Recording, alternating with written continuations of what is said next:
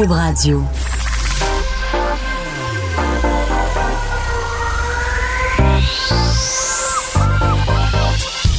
Même l'été, le midi, faut rester informé. Vincent Dessureau. Un été pas comme les autres. Cube Radio. Bon après-midi, bienvenue à l'émission. On est euh, le 16 juillet et euh, journée un petit peu plus grise, dépendamment des endroits, mais c'est soit frais ou assez gris.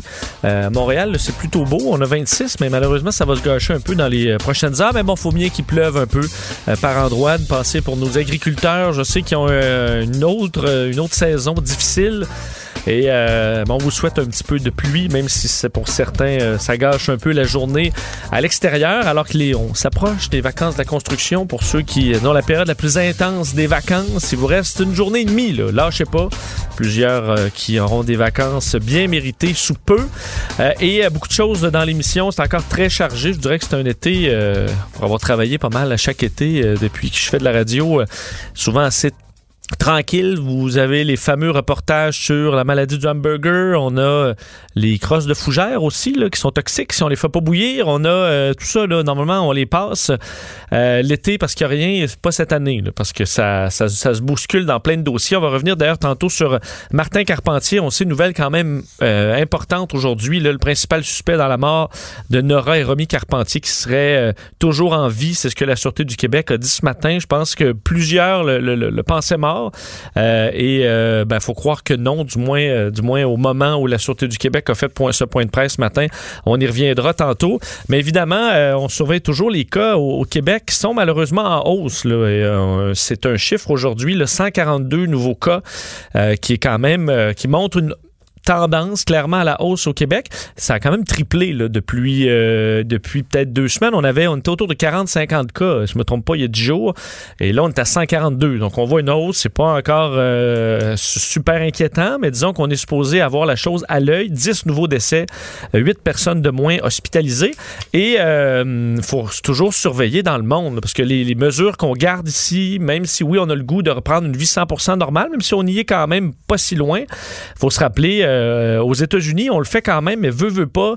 C'est une société qui nous ressemble. Évidemment, la météo est pas la même. Si on prend euh, les pays du Sud, les États du Sud, la Floride, le Texas, l'Arizona, c'est un peu l'inverse de nous. Donc, nous, on s'enferme en hiver, puis on sort à l'extérieur en été. Mais eux, c'est en été où ça devient, dans certains cas, des chaleurs insupportables. Alors, on reste davantage à l'intérieur. C'est peut-être en entre autres à cause de ça que ces États sont plus touchés présentement, mais c'est pas des résultats très euh, positifs aujourd'hui. En Floride, c'est un record de décès, euh, 156 décès.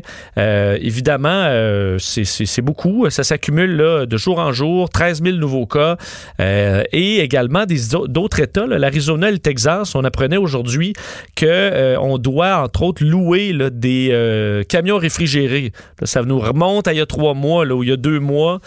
Ces nouvelles où on voyait, entre autres à New York, où on voyait en Italie euh, des camions réfrigérés où on est obligé de mettre des corps. Évidemment, en situation normale de grippe ou autre, on met pas ça. on n'a pas besoin d'un 53 pieds avec euh, des, des, euh, un système réfrigérant pour euh, stocker les corps. Malheureusement, c'est ce qu'on doit commencer à faire, entre autres dans le secteur de Maricopa en Arizona et au Texas également, à certains endroits les plus touchés, évidemment, là, deux counties au Texas, Cameron et Hidalgo, qui utilisent, en fait, ils se partagent un- des, remorques réfrigérées pour euh, les corps des patients décédés du coronavirus. Entre autres, au Texas, hier, c'était plus de 150 décès euh, et ça monte euh, toujours. D'ailleurs, dans d'autres États comme la Géorgie, où on avait vraiment été parmi les premiers à dire faut rouvrir, faut rouvrir, ben là, on revient à dire il faut le masque, évidemment des règles pour les, regroupements. L'État, d'ailleurs, qui a vu...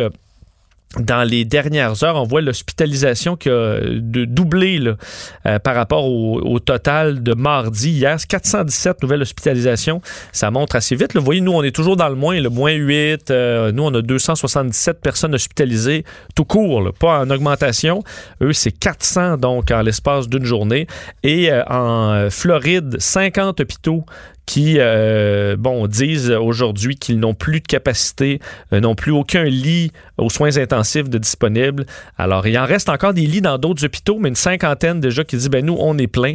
Euh, et on fait ça, entre autres, dans le sud du Texas aussi, où on ouvre, on convertit des hôtels en endroit pour recevoir des patients parce qu'on n'a plus de place dans les hôpitaux. Puis si ça vous sonne comme étant une cassette qu'on a déjà entendue, ben c'est ça, c'est ça qu'on veut éviter, de pas avoir à retomber là-dedans. Et c'est ce qui arrive malheureusement dans le sud des États-Unis. Alors à surveiller de très près, ce qui mène aujourd'hui le gouvernement Legault à ben, pas faire une annonce, mais du moins François Legault qui étudie la possibilité de fermer les bars en raison des cas de COVID qui sont en augmentation. Il était en point de presse ce matin euh, en Gaspésie. On peut écouter ce qu'il avait à dire. Je l'ai dit euh, souvent, on a des inquiétudes effectivement avec la situation dans les bars. On a resserré les règles. Donc, exiger que les bars ferment à une heure, qu'ils arrêtent de servir de la boisson à euh, minuit. On a euh, exigé aussi qu'il y ait maximum 50% de la capacité, que le 2 mètres soit respecté. mais effectivement, j'ai des inquiétudes. Parce ce moment-ci, on n'exclut pas de fermer les bars. Alors, une qui, a des, qui avait des inquiétudes même avant que M. Legault en parle, euh, parce que ça fait même quelques jours qu'on en discute. Euh, Sophie Durocher qui est en ligne. Salut, Sophie. Salut, Vincent. Euh, effectivement, M. Legault qui va dans, dans, le sens de, de, ce que tu avances. Ben écoute, ça fait ça fait des jours et des jours que je dis il faut fermer les bars et même j'irai plus loin. Comment se fait-il qu'on les a rouverts? Parce que euh, je comprends le déconfinement, je comprends qu'on ouvre euh, toutes sortes de commerces, toutes sortes d'espaces culturels en mettant des mesures, mais dès le départ, je l'avais dit, euh, des bars, c'est le contraire de tout ce qu'on doit prôner par rapport à la COVID. Tu peux pas faire de la distanciation, tu peux pas avoir des gestes barrières parce que un bar c'est de la proximité, c'est des gens qui se parlent dans à, un millimètre l'un de l'autre et surtout les bars, c'est de l'alcool. Donc, qui dit alcool dit désinhibition. Au moment où on doit tous être en train de se retenir puis de se tenir droit, l'alcool, ce que ça fait, c'est que tout le monde se lâche lousse. Alors, c'est sûr, tu peux te lâcher louche chez toi, mais chez toi, c'est plus difficile d'intervenir. Un bar, c'est une invitation à enfreindre toutes les barrières. Donc, moi, déjà, dès le départ, j'avais des problèmes avec le fait qu'on rouvre les bars.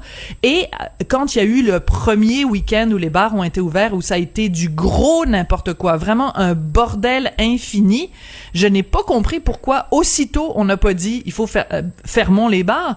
On est arrivé avec euh, Christian Dubé qui bien gentiment nous a dit bon on va tu sais il était fâché puis tout ça il dit bon la même chose là les bars vont fermer à une heure on a arrête de servir à minuit. Mais tout ça, c'est juste des, c'est comme mettre un pansement sur un cancer.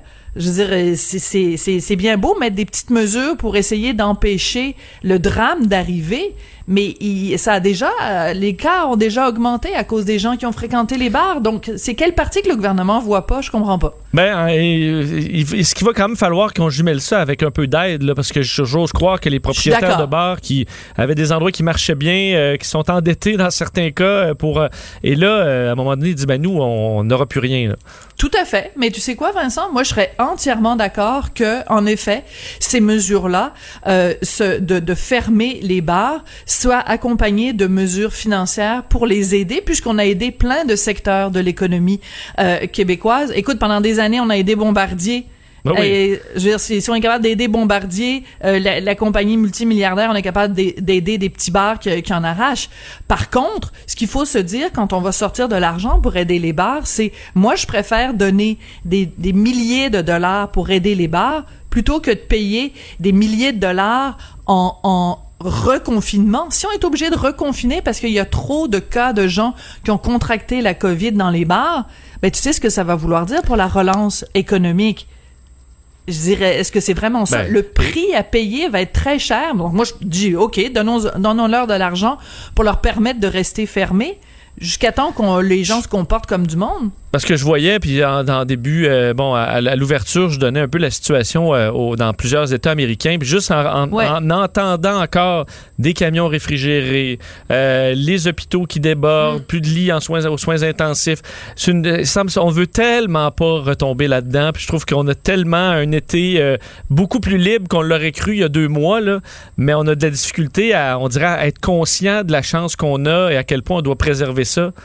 Mais tu as tout à fait raison, et c'est d'ailleurs pour cette raison-là que je trouve absolument formidable la campagne publicitaire que le gouvernement mène en ce moment. C'est pour faire la promotion du masque, entre autres, des différents gestes barrières, mais ça donne froid dans le dos, Vincent. Tu sais, c'est des images un petit peu euh, en noir et blanc. Enfin, c'est c'est pas vraiment du noir et blanc, mais tu sais, c'est soir, c'est le soir, c'est sombre. T'as, euh, tu sais, un terrain de jeu d'enfants euh, abandonné. T'as un monsieur qui regarde à travers la grille. T'as un vieux monsieur qui est tout seul dans sa maison. Puis à la fin, ça finit. T'as une maman euh, débordée avec un bébé qui pleure dans ses bras, qui s'installe à l'ordinateur pour essayer de travailler. C'est ça, les amis, là. C'est vers ça qu'on s'en va si on est obligé de reconfiner. On ne veut pas revenir en arrière. Et je trouve que la, la, le, le sacrifice que doivent faire, selon moi, les propriétaires de bars est un sacrifice qui est très plate, mais c'est un sacrifice qu'on leur demande pour pas que l'ensemble de la société doit faire un sacrifice. Écoute, je veux juste te parler, Vincent, d'une image vraiment terrorisante que j'ai vue euh, au cours des derniers jours, parce que tous les jours, je m'en vais mener mon fils au camp, puis en revenant, donc deux fois par jour, je passe Oui. devant l'hôtel Dieu. Écoute, la file pour les gens qui s'en vont se faire tester, là, tu sais, les fameuses files où les gens attendent 4-5 heures pour se faire tester, ça part de l'Hôtel Dieu, ça suit tout le long du parc Jeanne-Mance, ça continue sur la rue, ça s'étend pendant des centaines et des centaines de mètres de gens à qui on a dit, ben, vous avez fréquenté un bar, allez vous faire tester. Je veux moi, c'est l'image que je vais retenir de l'été 2020.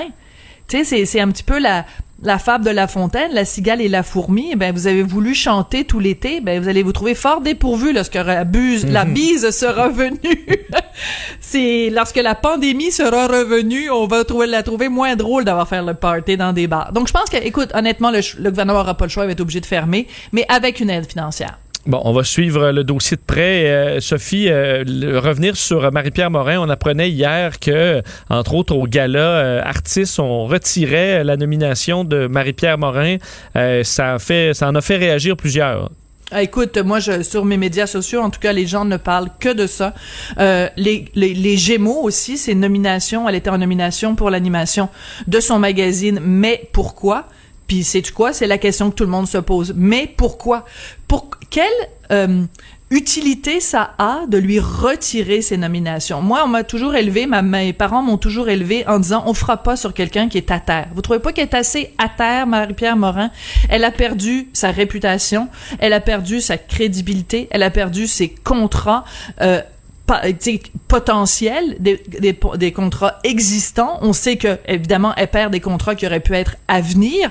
Mais là, en plus, on lui enlève quelque chose qui était simplement une reconnaissance d'un travail passé.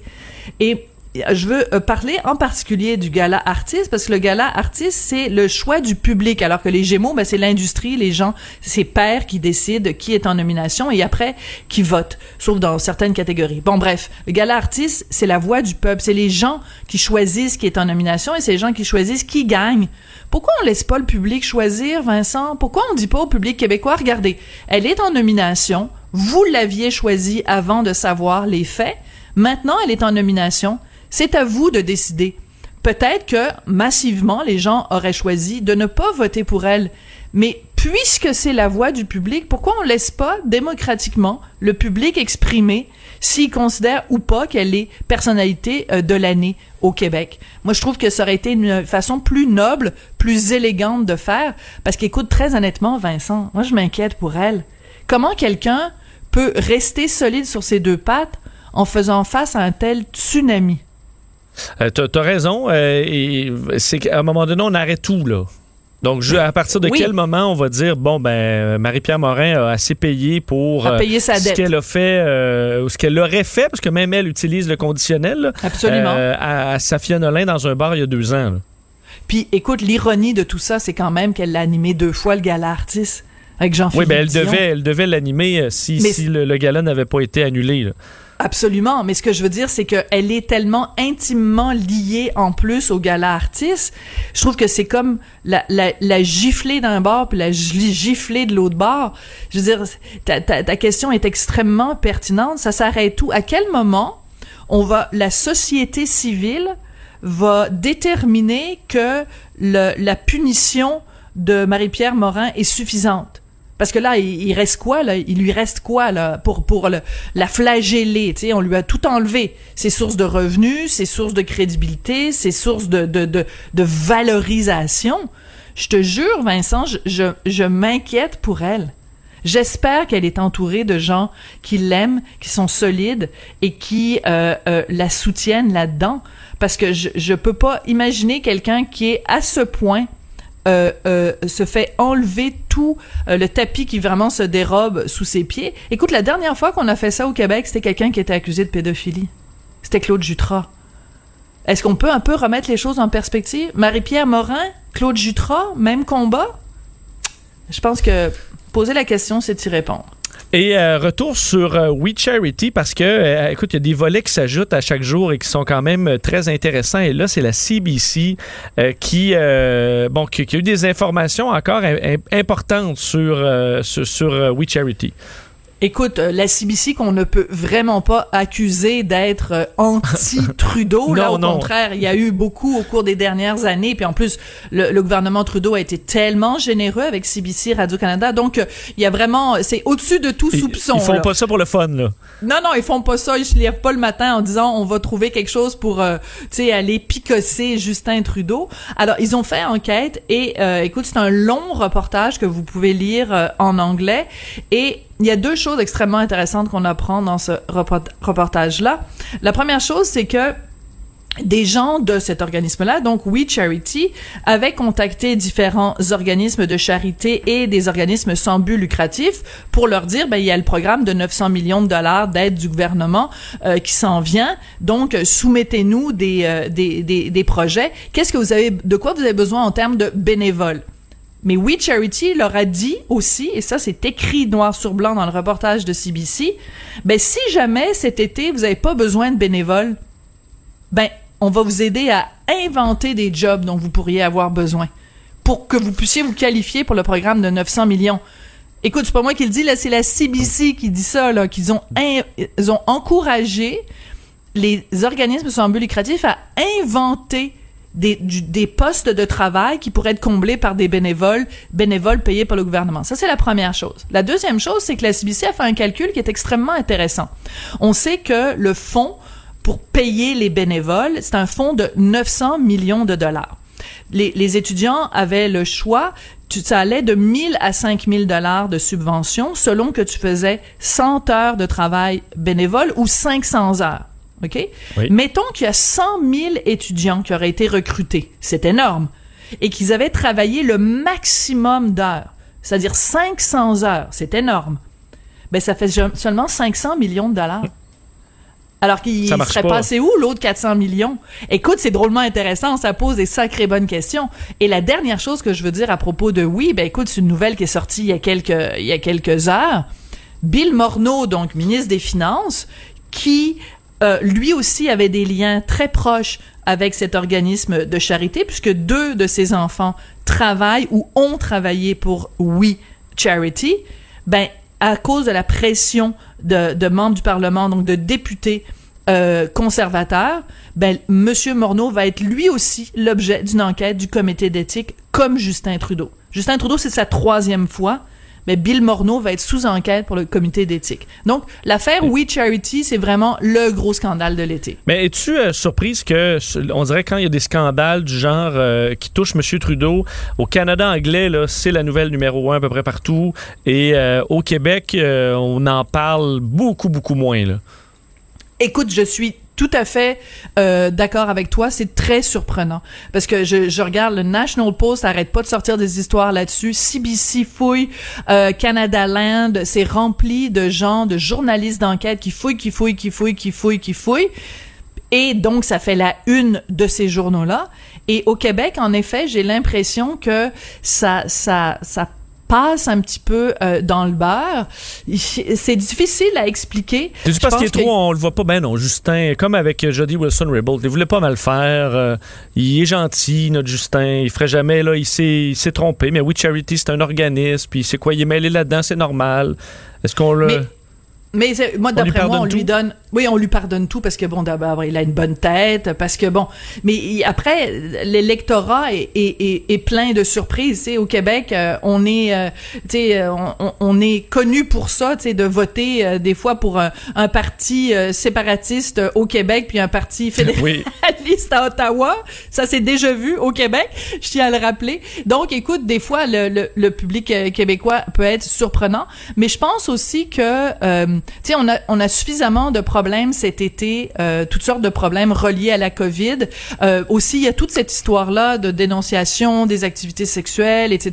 Tu sais, puis il y a l'affaire des deux, des deux petites filles qui, qui, qui, ont disparu, qui ont été assassinées. Euh, je pense que au Québec, peut-être que l'affaire Trudeau prend moins le premier pas parce que il y a d'autres choses que qu'on a qu'on a à l'esprit mais je pense que ça tient aussi du fait qu'on a il y a beaucoup de gens qui ont un petit faible pour Trudeau et peu importe ce qu'il ferait te rappelles-tu une phrase de euh, Donald Trump? Je fais pas du tout de comparaison entre Trudeau et Trump. C'est pas du tout le même genre de personnage, mais Donald Trump à un moment donné avait dit je suis tellement populaire puis les gens m'aiment tellement mm-hmm. que même si je tuais quelqu'un en plein en pleine cinquième avenue à New York, euh, les, les, gens continueraient à voter pour moi.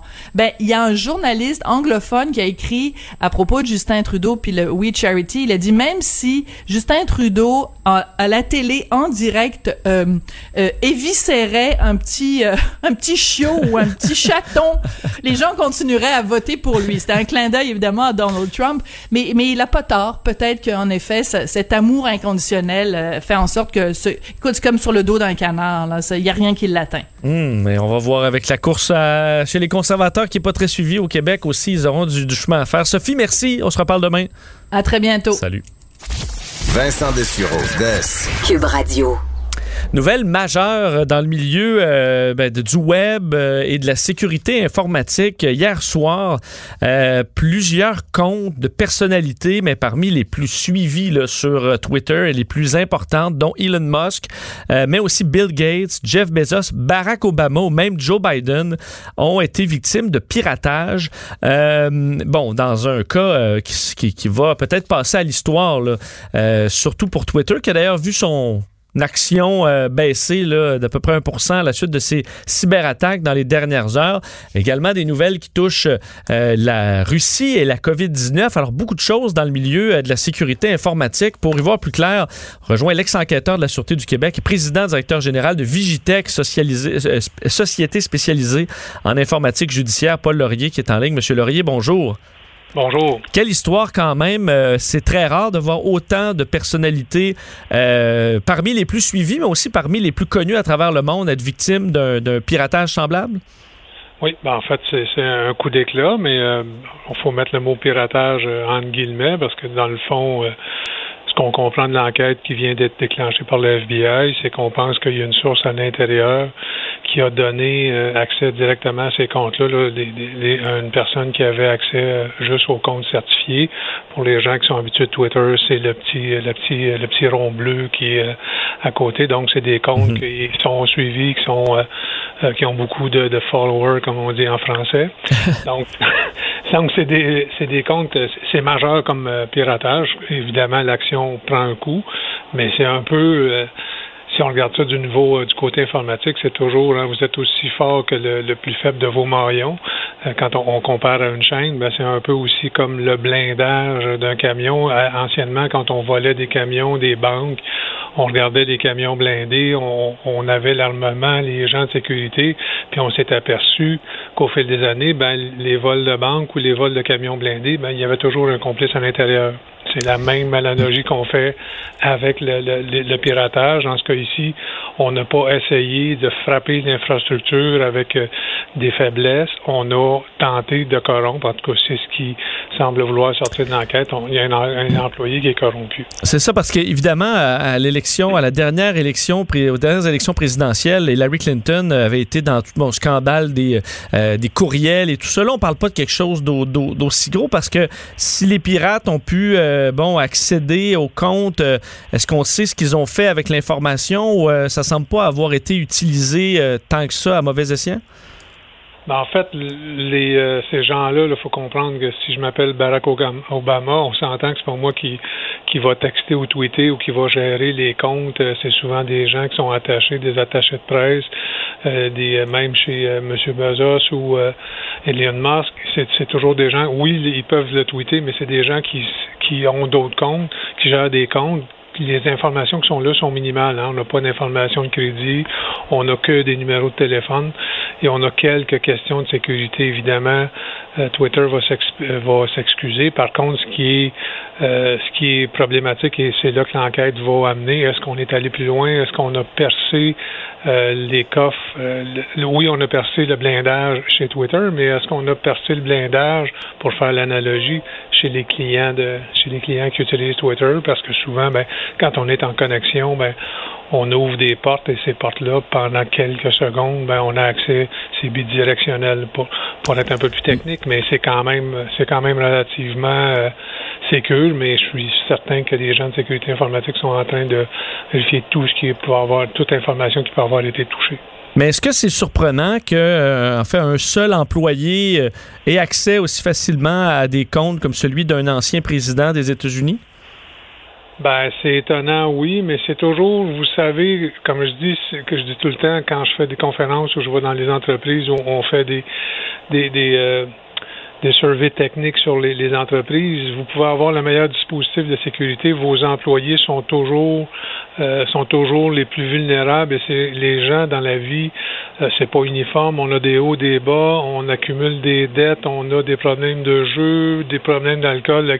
Les gens deviennent vulnérables et les pirates, euh, particulièrement les gens qui sont attachés aussi à des à des ce qu'on appelle l'ingénierie sociale. Hein. C'est pas juste la technicalité de percer un système, c'est de voir les gens qui sont vulnérables puis un moment dans un bar, dans une fréquentation, ben, on devient vulnérable et à partir de ce moment-là, on se met le doigt dans l'engrenage et ces gens-là vont être vont commencer à donner de l'information, vont commencer à couler de l'information. Mais oui, c'est étonnant, mais normalement, en sécurité informatique, il va toujours avoir une chaîne qui va ben, prévenir que l'autre employé ne le fera pas jusqu'à l'utilisateur final.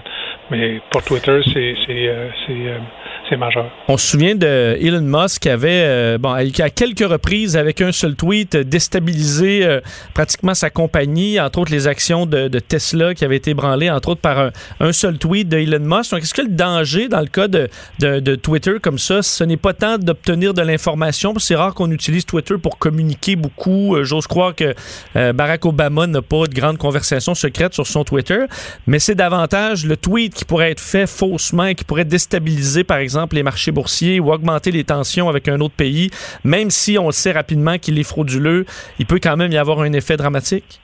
Ben, il y a deux volets importants. Oui, on peut, et, en ces temps, de, pandémie, on sait que les bourses sont extrêmement euh, sensibles, réagissent rapidement. Mais l'autre chose, c'est que si je vole votre compte, j'ai accès à tous vos messages, euh, à, tous vos messages privés, les DM.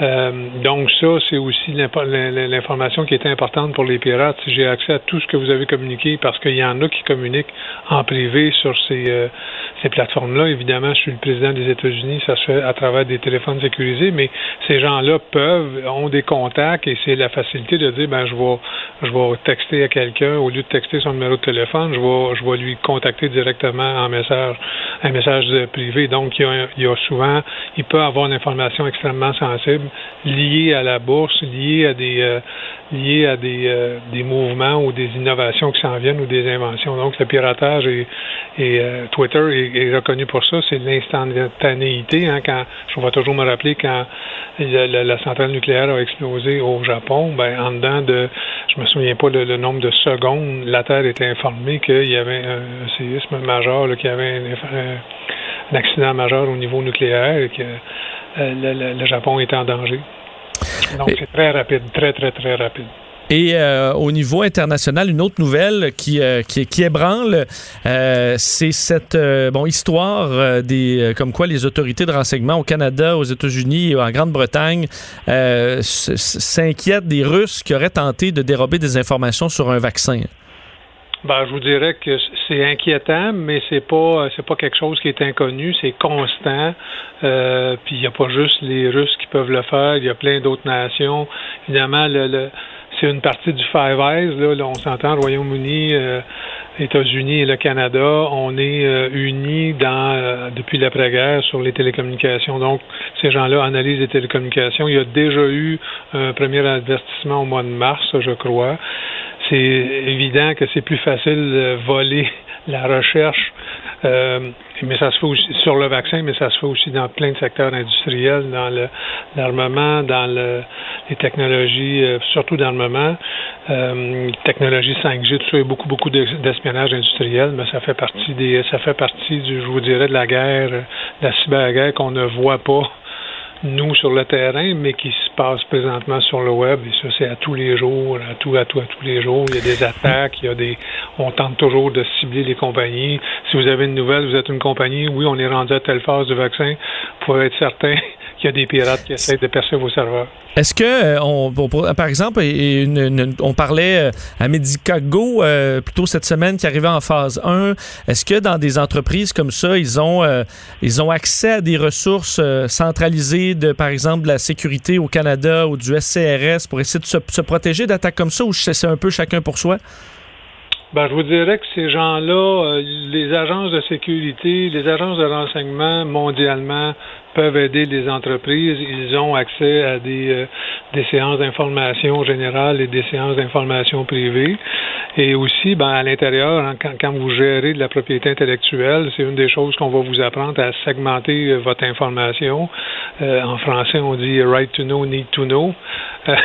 Besoin de savoir et l'autre, je me rappelle jamais en français, mais c'est le, droit de savoir et le besoin de savoir. Donc, c'est vous savez, quand vous compartimentez votre information de cette manière-là et vous, avez des registres qui tiennent euh, qui a accès à l'information, ben, ça devient plus facile de fragmenter. Vous avez des inventions, vous travaillez dans les équipes de recherche sont généralement séparées. A, c'est pas ce que B fait.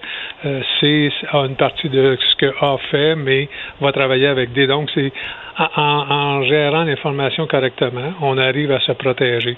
Euh, c'est des choses qui sont enseignées au niveau euh, renseignement et c'est aussi des choses qui sont appliquées, je vous dirais, au niveau de la, la gestion de l'information. Si vous mettez votre information sur un serveur web, vous faites percer votre serveur web, vous êtes fini. Donc, les, entreprises vont avoir un serveur web, vont avoir un serveur qui va être dédié euh, au courrier, qui va être euh, séparé, vont avoir des serveurs qui vont donner accès à Internet. Donc, c'est un peu une... euh, une panoplie de mesures en cybersécurité que les entreprises et ces entreprises-là de haut niveau de haute technologie appliquent ces règles-là assez à la lettre parce que il en va de leur survie. Là, tu- On peut mettre de la recherche à des millions et des millions et des millions.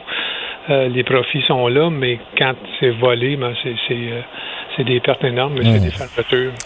Vraiment intéressant. Euh, Paul Laurier, merci beaucoup d'avoir été avec nous aujourd'hui. Entre deux lavages de main, On va ouvrir certains robinets. Vincent Dessureau commente l'actualité avec vous. Cube Radio. Un été pas comme les autres. Le, le commentaire de Loïc Tassé, un politologue pas comme les autres. C'est l'heure de rejoindre euh, Loïc Tassé. Euh, Salut Loïc. Salut. Euh, on commence en Grande-Bretagne. Il faut dire qu'on parle beaucoup de la Russie euh, de- depuis quelques heures et euh, la Grande-Bretagne qui les accuse d'avoir ni plus ni moins tenté de voler un vaccin. Oui, c'est la Grande-Bretagne qui a sorti ça la première, mais en fait, elle le fait avec le Canada et les États-Unis. Il y a une déclaration conjointe.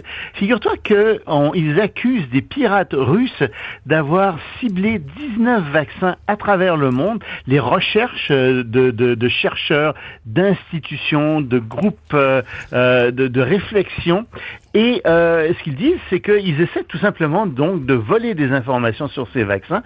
Il s'agit d'un groupe qui est connu, euh, qui porte le nom de code APT29, ou en anglais on les appelle les cozy bears, ou si tu veux les ours confortables. Moi je les appellerais les nounours. Je trouve ça assez amusant euh, comme nom pour Oui. des pirates. Euh, et donc ces gens euh, on semble continuent leurs attaques, semble-t-il. Ce sont les mêmes euh, qui ont attaqué le Parti démocrate lors des élections de 2016, on s'en souviendra. Euh, ils sont pas sûrs à 100% que ce sont les Russes, mais ils sont sûrs à 95%. Et donc, euh, tu vois, ils, ils sortent là-dessus. On ne sait pas quelles informations ont été volées, on ne l'a pas dit. On ne sait pas même si ils ont réussi à voler des informations, euh, mais disons que c'est une pierre de plus euh, qui s'ajoute au lourd dossier euh, de, de, de la Russie. Mais c'est quand le même- du piratage. Le, le X, ce dossier de la, de la COVID-19, au début, je me souviens, en les, premières, les premiers jours, on se disait, hey, c'est la, on a enfin un ennemi commun, euh, le monde entier. Et euh, malheureusement, on découvre que c'est c'est rapidement chacun pour soi. Et là, le désir d'être le premier à avoir le vaccin, de sécuriser des doses pour son pays et aussi d'avoir le, le- le prestige, le poids politique d'avoir été les premiers, ça amène un paquet de pays à faire des, des bassesses pour être les premiers. là. Et, et tu sais, c'est drôle. Je me faisais exactement la même réflexion ce matin. Je sais pas si tu te souviens euh, de Ronald Reagan euh, qui avait dit à Gorbatchev à un moment donné, ah, ce serait merveilleux si la, enfin merveilleux, si la Terre était attaquée par des extraterrestres, nous serions tous unis. Ben, tu vois, là, on a une espèce, on, on a un problème qui est un problème global, mais c'est chacun pour soi. C'est pas cette logique-là qui prévaut en effet, et ça, c'est tout à fait dommage. Euh, on a des pays démocratiques qui travaillent ensemble, puis des pays autoritaires qui travaillent chacun pour eux. Et je ne veux pas non plus dire que les pays démocratiques font ça nécessairement très bien. Euh, je me doute que les compagnies pharmaceutiques euh, cherchent à tirer un maximum de profit euh, de leur recherche là-dedans. Tu sais, il y a une lutte un peu féroce qui se produit. C'est quand même aussi un peu du chacun pour soi là-dedans. Évidemment, il y a le volet santé publique de la COVID, mais l'énorme volet euh, économique, et on va en parler aujourd'hui en Europe. Oui, on va en parler en Europe euh, et je te dis, c'est des pays qui se demandent si le Père Noël va passer. C'est euh, enfin aujourd'hui, c'est demain parce que il y a le budget de l'Europe qui va être discuté, un budget qui va jusqu'en 2027. Donc, c'est un budget de 1000 milliards de dollars. C'est énorme. Mais en plus de ce budget-là, on veut rajouter à ça 750 milliards de dollars pour relancer l'économie européenne après la COVID-19. Alors tout le monde est d'accord, il faut faire quelque chose. Le problème, c'est que tu as trois camps, en fait. D'un côté, tu as le camp des gens qui s'appellent les frugaux, euh, mais qui sont un peu pingres, en fait, on pourrait aussi les appeler comme ça. C'est la Hollande, l'Autriche, la Suède, le Danemark et la Finlande, qui disent grosso modo, oui, mais en fait, nous, on fait des sacrifices. Tu sais, c'est la cigale et la fourmi. Nous, on fait des sacrifices, on fait très attention à nos finances. Et vous, les pays du Sud qui vous voulez de l'argent, vous faites pas de provisions, euh, vous êtes corrompus, vous gérez approximativement les finances publiques. Pourquoi est-ce que on vous donnerait de notre argent? Dans l'autre cas, tu as le camp des gourmands, ou si tu préfères le camp de la cigale, qui dit Ah oui, mais non, mais écoutez, si vous voulez vraiment que l'Europe existe, si vous voulez faire quelque chose de grand avec l'Europe, ben il faut mettre de l'argent. Euh, si vous voulez quelque chose d'ambitieux, il faut davantage de ressources. Tu as dans ce, dans ce camp-là, par exemple, la Grèce, tu as l'Italie aussi. Et entre les deux, tu as d'autres pays, comme la France et l'Allemagne, euh, qui disent oui, euh, effectivement, il faut faire attention, on voudrait bien vous aider, mais il faut pas trop aider. On va discuter de tout ça. Un autre enjeu qui est venu se greffer à celui-là. Tu sais, on avait parlé de la, de la- on parle des fois de la Pologne et de la Hongrie. On dit qu'il y a une dérive politique en Pologne et en Hongrie. Et il y a des gens en Europe qui disent, oui, mais si on est pour donner de l'argent à la Pologne et à la Hongrie, peut-être qu'on pourrait leur donner, en- leur demander en contrepartie de cesser de faire toutes ces réformes très autoritaires et de se rapprocher davantage des valeurs démocratiques du reste de l'Europe. Oh, ça, c'est une belle. euh, c'est un beau volet pour mettre le trouble. Oui, écoute, j'allais dire, tu imagines, tu imagines le micmac là-dedans. Euh, on pense pas qu'il va y avoir une décision qui va être prise demain. Ça serait extrêmement étonnant. Euh, les discussions vont s'étirer dans les prochaines semaines. Il va y avoir un autre sommet d'ici la fin du mois. Mais c'est très important, on en a déjà parlé, pour l'Europe d'arriver à prendre une décision là-dedans. Parce que s'ils n'arrivent pas à prendre de décision, ils vont faire la preuve. Tu vois, on parlait de ça il y a, a, il y a un instant. On disait c'est du chacun pour soi.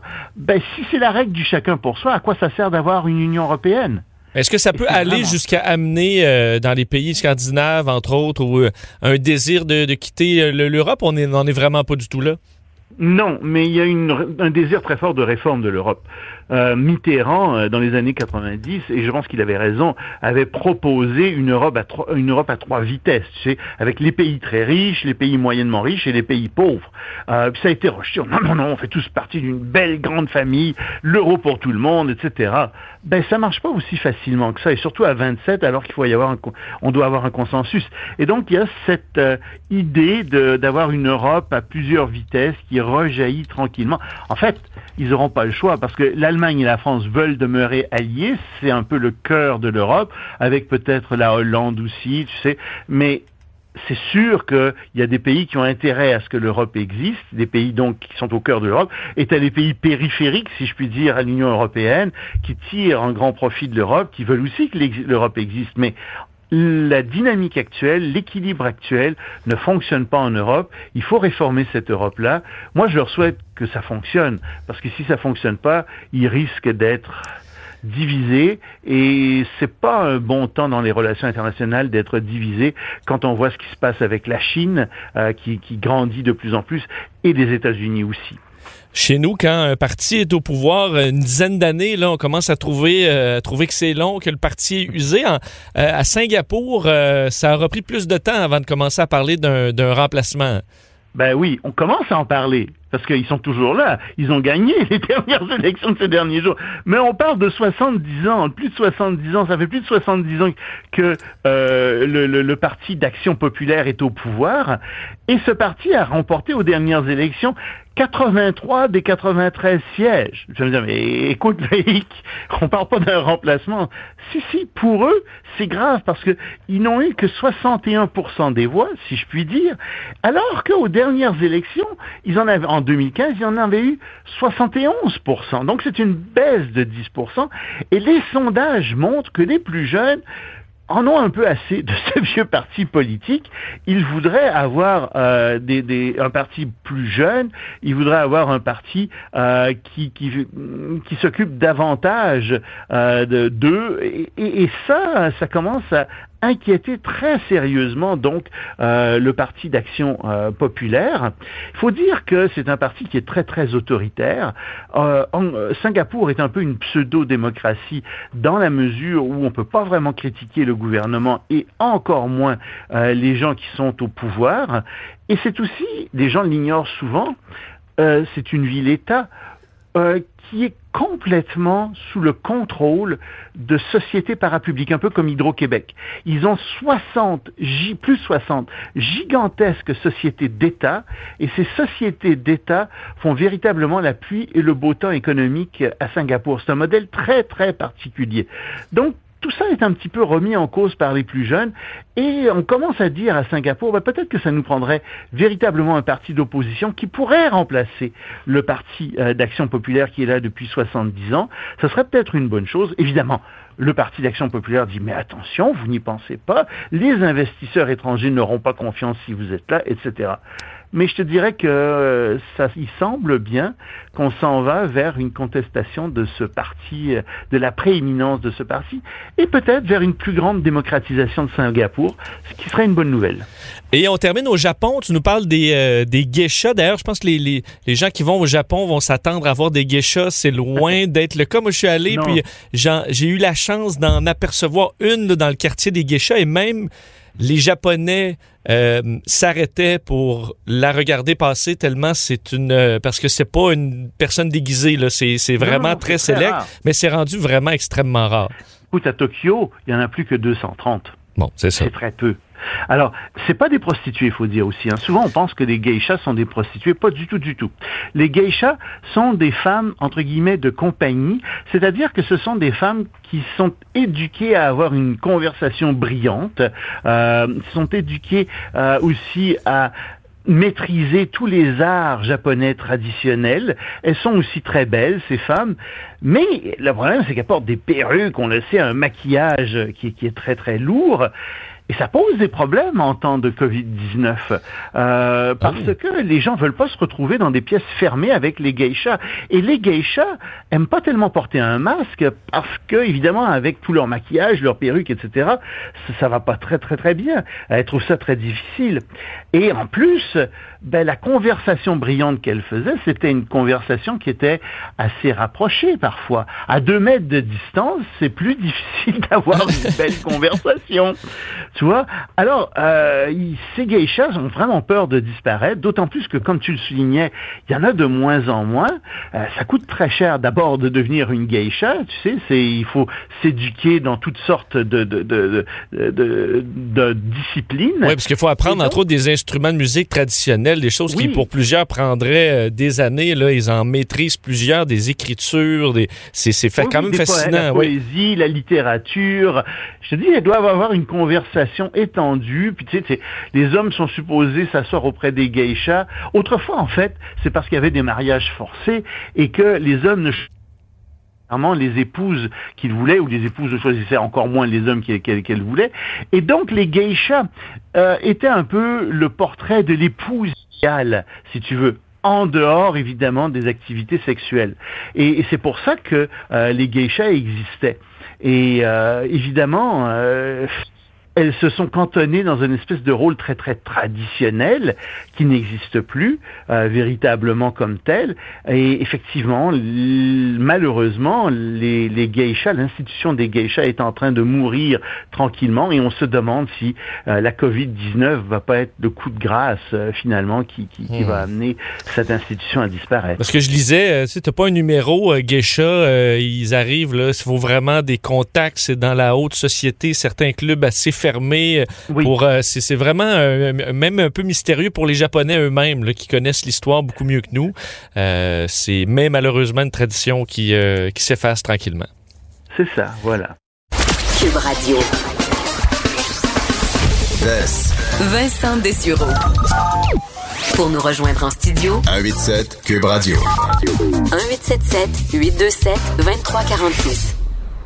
On en parle depuis euh, plusieurs jours maintenant de cette euh, de ce port du masque obligatoire qui s'en vient euh, samedi et qui fait tellement réagir partout sur les réseaux sociaux. C'est presque que ça là, depuis quelques jours des gens qui sont enragés et qui se donnent des conseils. On allé voir sur les, les forums là, anti-masques et on se donne différents conseils sur le fait de, de trouver des raisons pour ne pas porter le masque et entre autres l'histoire d'avoir une condition médicale. Je pense qu'il y a très peu de gens qui ont vraiment une condition médicale euh, qui les amène à être incapables de supporter le masque ou que ça pourrait causer des, des, problèmes de santé. Ça existe, puis pour eux, ben, vous, ne le portez pas, euh, ça, ça, règle le dossier. Mais pour plusieurs, on dit, ben, on va inventer une raison, quitte à se faire faire une fausse carte.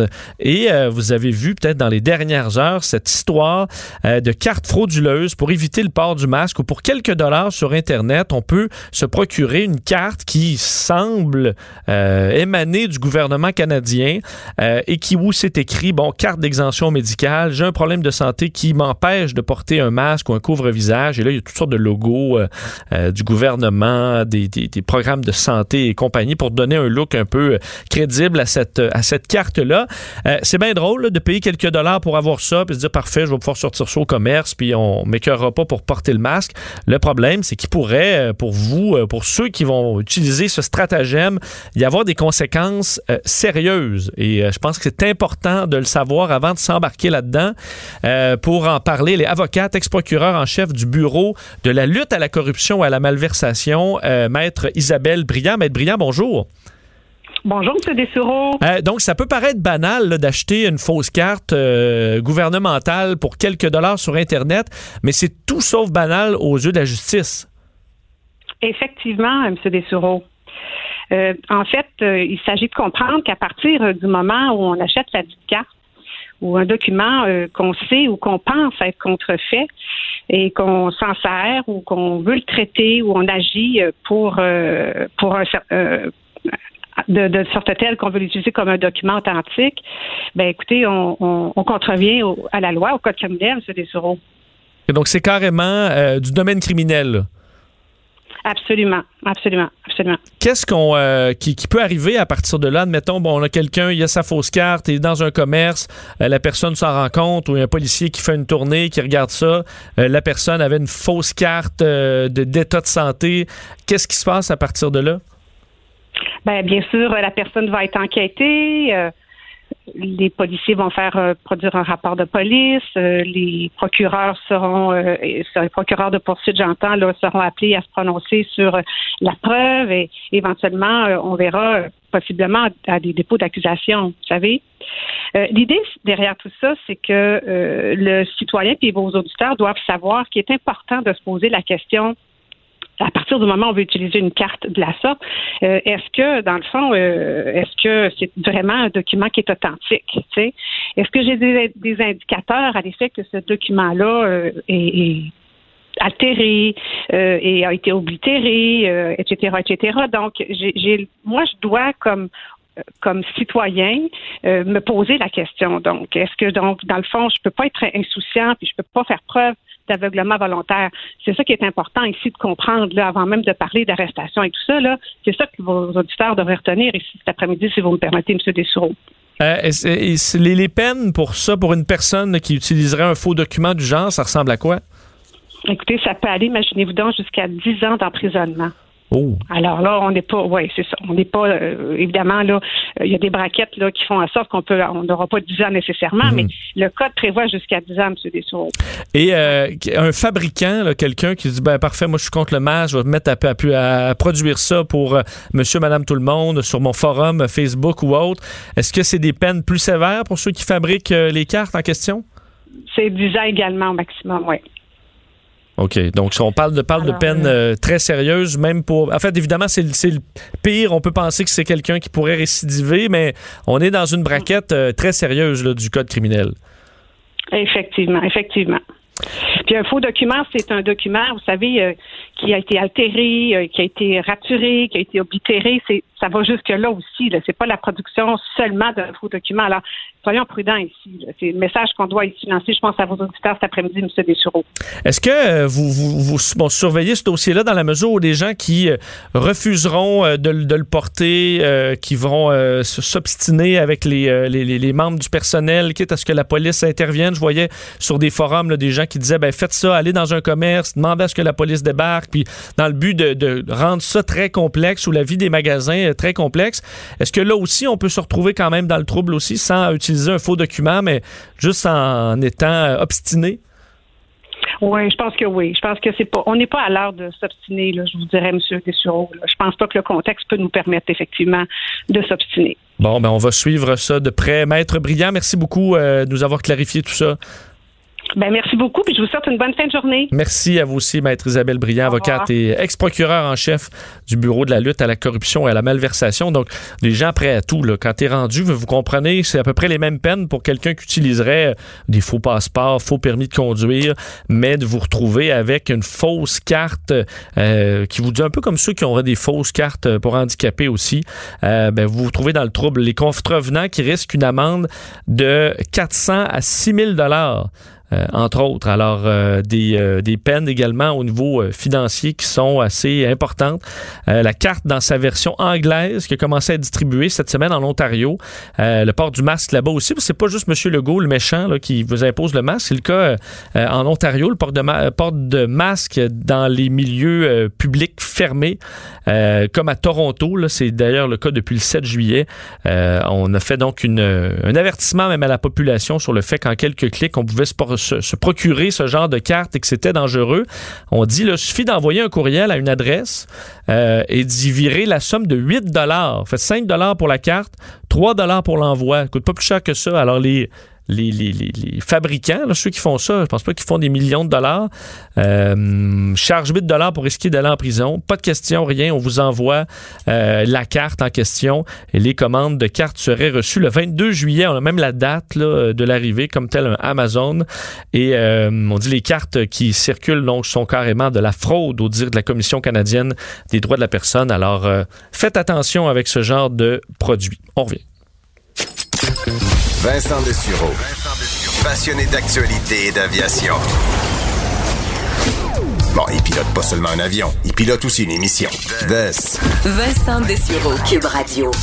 Évidemment, il y a des nouvelles importantes. Euh, Je voulais revenir. euh, On va en parler d'ailleurs dans les euh, prochaines minutes avec un expert en survie parce que euh, c'est toute une histoire là, qui. euh, On a hâte, je pense, au Québec que ça se termine.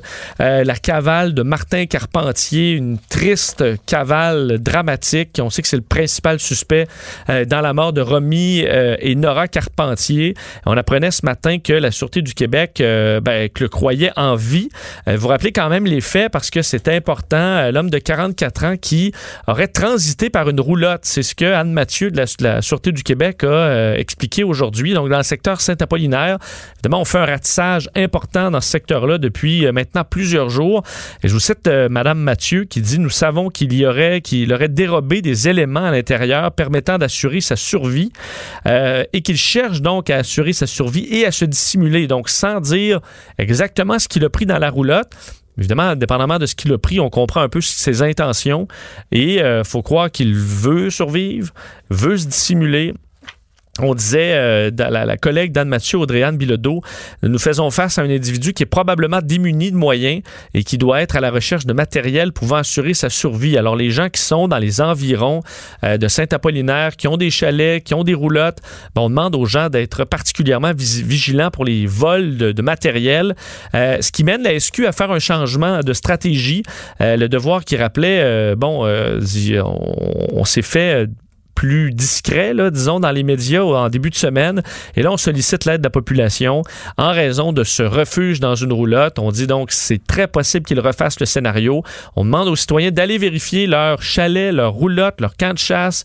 Euh, les chasseurs qui ont des euh, caméras de chasse. Il y en a plusieurs qui ont ça là, sur les arbres pour évidemment prendre des photos d'un un animal. Mais d'aller vérifier vos caméras de sorte que si vous captez, euh, ça a l'air farfelu, mais si, euh, si Martin Carpentier passe devant de ces caméras-là, il y aura un cliché. Évidemment, les policiers seraient très intéressés à le, le voir, à percevoir quel est son état, où il se retrouve. Alors, on dit soyez vigilants aux traces d'effraction, au matériel manquant, aux déplacés, des vêtements, de la nourriture, du matériel de subsistance, particulièrement dans la MRC de Et des environs. Euh, et euh, évidemment, on dit, bon, il n'y a pas d'éléments qui permettent de croire qu'il soit dangereux pour la population. En même temps, on sait ce qu'il a probablement fait. Alors, on demande quand même aux gens d'être très prudents euh, si jamais vous l'apercevez. Euh, et on demande donc d'appeler le 911 si jamais vous, vous le voyez quelque part. On dit donc qu'il est en train euh, probablement de transiter dans la région de Lobinière, euh, conscient qu'une personne qui est mobile peut faire beaucoup de chemin, évidemment, si elle trouve un véhicule. Alors, faut, c'est pour ça là, que dans les alertes en barre, évidemment, elle est terminée. On cherche euh, le, père. Mais il faut rester vigilant à la grandeur de la province, et même en Ontario, ou même dans les provinces maritimes, parce qu'en quelques heures, la personne trouve un véhicule, peut se promener d'une région à l'autre sans que ce soit très long. Alors, il faut, faut être vigilant encore, encore un bout de temps. Mais on se posait la question tantôt dans le bureau. euh, je sais pas qu'est-ce que cherche Martin Carpentier à se sauver de quoi. euh, il s'en va où? euh, je veux dire, rends-toi au policier. Il y a quoi, là? Il va s'en aller au Mexique refaire sa vie. Il y a pas, il est recherché partout à travers le Québec. Il est sans issue. Il sera capturé tôt ou tard, euh, mort ou vif, mais euh, c'est sans issue pour Martin Carpentier. Alors, j'ai de la misère à comprendre ce qu'il cherche présentement en essayant de se sauver, où il veut aller. Il ne pourra pas reprendre une vie normale nulle part. Alors, euh, c'est particulier que cette histoire, en espérant que la police lui mette la main au collet le plus rapidement possible. Petite histoire, euh, je surveille toujours les études hein, un peu partout dans le monde et on nous apprend toujours des, des trucs assez impressionnants et intéressants dans les milieux de travail parce qu'on parle beaucoup des euh, relations toxiques, mais aussi du, euh, des gens toxiques dans les milieux de travail. Et malheureusement, selon une étude chinoise, mais je pense que ça peut se, se rapporter chez nous assez bien, les personnalités narcissiques, dans le monde des médias, il y en a plein, mais c'est vraiment pas exclusif. Il y en a assurément dans tous les domaines. Si je vous parle d'une personne narcissique, vous en avez sûrement un en tête. Euh, donc, euh, qui est meilleur que tout le monde, euh, qui est une éternelle victime. Faut toujours le couvrir de compliments, sinon il pète sa coche, manipule les autres. Malheureusement, euh, semble que dans les milieux de travail, les gens narcissiques soient ceux qui montent la hiérarchie le plus rapidement, selon cette université. fait, c'est drôle, c'est à l'université de Wuhan. Alors, on a continué de travailler sur des études malgré la pandémie, et on arrive avec cette étude-là aujourd'hui, comme quoi les personnalités narcissiques, pourquoi ça évolue si bien dans les milieux de travail, c'est euh, parce qu'ils ont plus d'énergie, parce qu'ils veulent tellement écraser les gens autour que ben, ils sont, euh, sont très énergiques au travail et entre autres prennent davantage le leadership sans même qu'on leur demande. Ça, effectivement, c'est un, un, un, trait des narcissiques. Donc, qu'on leur demande ou pas, prennent des décisions, prennent le, leadership, souvent en pourrissant la vie des gens autour. Mais ça, pour, un, pour le patron, ça paraît pas toujours. Alors, toi, tu as l'impression qu'il y a une personne énergique qui veut travailler, qui lead euh, positivement les autres. Et ces gens-là vont avoir des promotions souvent. Alors, on doit être vigilant avec ces gens-là. Si vous êtes un patron et que vous écoutez, euh, vous devez, vous devez l'être. Et euh, on donne en même temps les clés pour gérer une personne narcissique. Et ce qui me faisait sourire, c'est que ben, personnellement, c'est ce que je fais et ça marche euh, à tout coup. Le problème, c'est qu'il n'y a pas de solution. C'est vraiment juste une personne, euh, un pervers narcissique. On fait juste le gérer. Il n'y a pas de solution. Il faut juste euh, le gérer en attendant que ça passe, en espérant qu'il aille écœurer d'autres mondes. Il n'y a, pas de, a pas de choses à faire. À l'exception, pour vous protéger temporairement, on dit, selon les, les, experts, entre autres de l'Université de Belfast, qui ont analysé tout ça, le point numéro un, euh, toujours avoir des remarques positives pour dire à quel point ils sont bons, ils sont fins. Donc, leur donner des compliments sans jamais rire d'eux. Euh, donc, évidemment, c'est tellement bon ce que tu fais. Ah oui, c'est bon. Ah, que c'est bon, que c'est bon. Ça va vous euh, gagner du temps chaque commentaire, si vous êtes un patron d'une personne narcissique ou même un collègue, chaque commentaire doit inclure quelque chose de positif. Entre autres, si la personne a, euh, si vous devez lui dire ben, qu'elle est en retard sur un papier, vous devez dire j'ai tellement hâte de lire ton papier, je suis sûr que ça va être bon.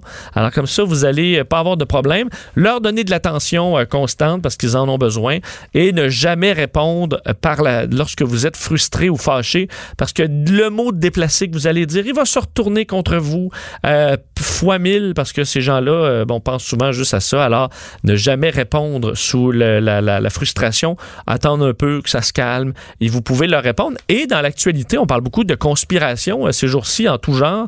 Euh, semble que les personnes narcissiques, on disait, euh, les études précédentes là, arrivaient à la conclusion que ceux qui embarquaient là, dans, bon là, c'est temps-ci, Bill Gates qui veut nous mettre des puces, ce sont souvent ceux qui croient à tout ça, des gens qui ont euh, très peu d'estime d'eux-mêmes. Donc, ça vient d'un problème d'estime de soi, puis le fait d'être dans une gang qui pense euh, être, avoir découvert la vérité, ben, ça nous fait sentir qu'on fait partie d'un groupe alors qu'on se sent normalement un peu en marge de la société.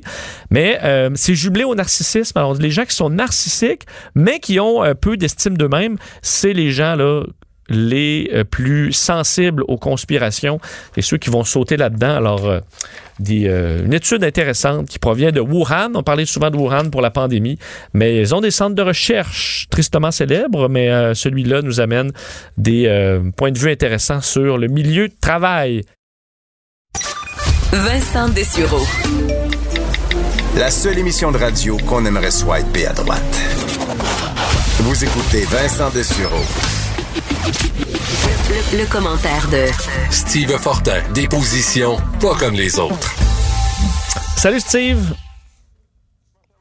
Ça va très bien. Euh, et euh, on revient sur ces, euh, ces dénonciations. Est-ce que tu ce qui, ce qui vente autour de, de, toi? Ah non, je pense que ça va bien. Sens-tu le vent de la Gaspésie? Je vais me déplacer un petit peu, oui. Oui, hein, on sent la fraîcheur du fleuve. Est-ce qu'il fait beau aujourd'hui ah, à Gaspésie? T'es où, là? Là, je suis à Matane comme c'est là. Puis, je vais te dire, il fait vraiment, on est vraiment bien. Ah oui, salut les gens de Matane. Pour moi, j'ai habité là un an, hein, Matane. J'ai commencé ma carrière là-bas. Donc, euh, salutations aux gens. À quoi? Ben non, à Show FM. Donc, euh, le, il y a les deux postes là, dans, le même, euh, dans le même bureau. Oui, oui, oui, Et avec la vue sur le fleuve, c'est une station de radio magnifique. Et ah Steve, commençons par cette vague de, de négociation, de dénonciation. Et tu parles de militantisme. Oui, ben c'est ça. Il faut quand même le dire. Là, dans tout ça, il y a euh, il y a un petit peu de, tu sais, parce que c'est une chose de dire oui, on va euh, on va appuyer toutes celles qui veulent dénoncer, puis il n'y a pas toujours les canaux qu'il faut pour le faire. Mais là, plus on avance dans le temps, plus on prend de la distance par rapport à ce mouvement-là, on se rend compte qu'il y a aussi, euh, comme dans tout mouvement, des gens qui sont un petit peu plus radicaux. Et puis, euh, on le voit bien là, dans, dans, dans, certains cas, on se demande si euh, derrière la bonne intention, il n'y a pas aussi quelque chose qui relève beaucoup plus du militantisme. Et, là, je pense par exemple au, au groupe Facebook, là, les, les hyènes, celui qui avait qui, qui, est associé à la professeure Martine Delvaux de CAM. je regarde un peu comment on conduit les choses. Je regarde les commentaires qui sont là. Tu sais, quand, quand j'ai vu la dénonciation qui a été faite euh, et qui visait Yves-François Blanchette, je me suis dit, il faut l'aborder de la même façon que les autres. Euh, jusqu'à preuve du contraire. Je veux dire, euh, tu sais, il faut, il faut porter une attention à ça. Puis j'attendais de voir comment il était pour pour réagir à ça. Et puis, ben finalement, il a réagi, il me semble, en tout cas, comme d'autres auraient aimé réagir, dans le sens où il a dit, ben parfait, moi je nie tout. Puis votre, il a dit à la personne, allez vous plaindre aux autorités compétentes puis euh, traînez-moi en cours, tout simplement. Oui, c'est quand, même une réaction. C'est quand même une réaction.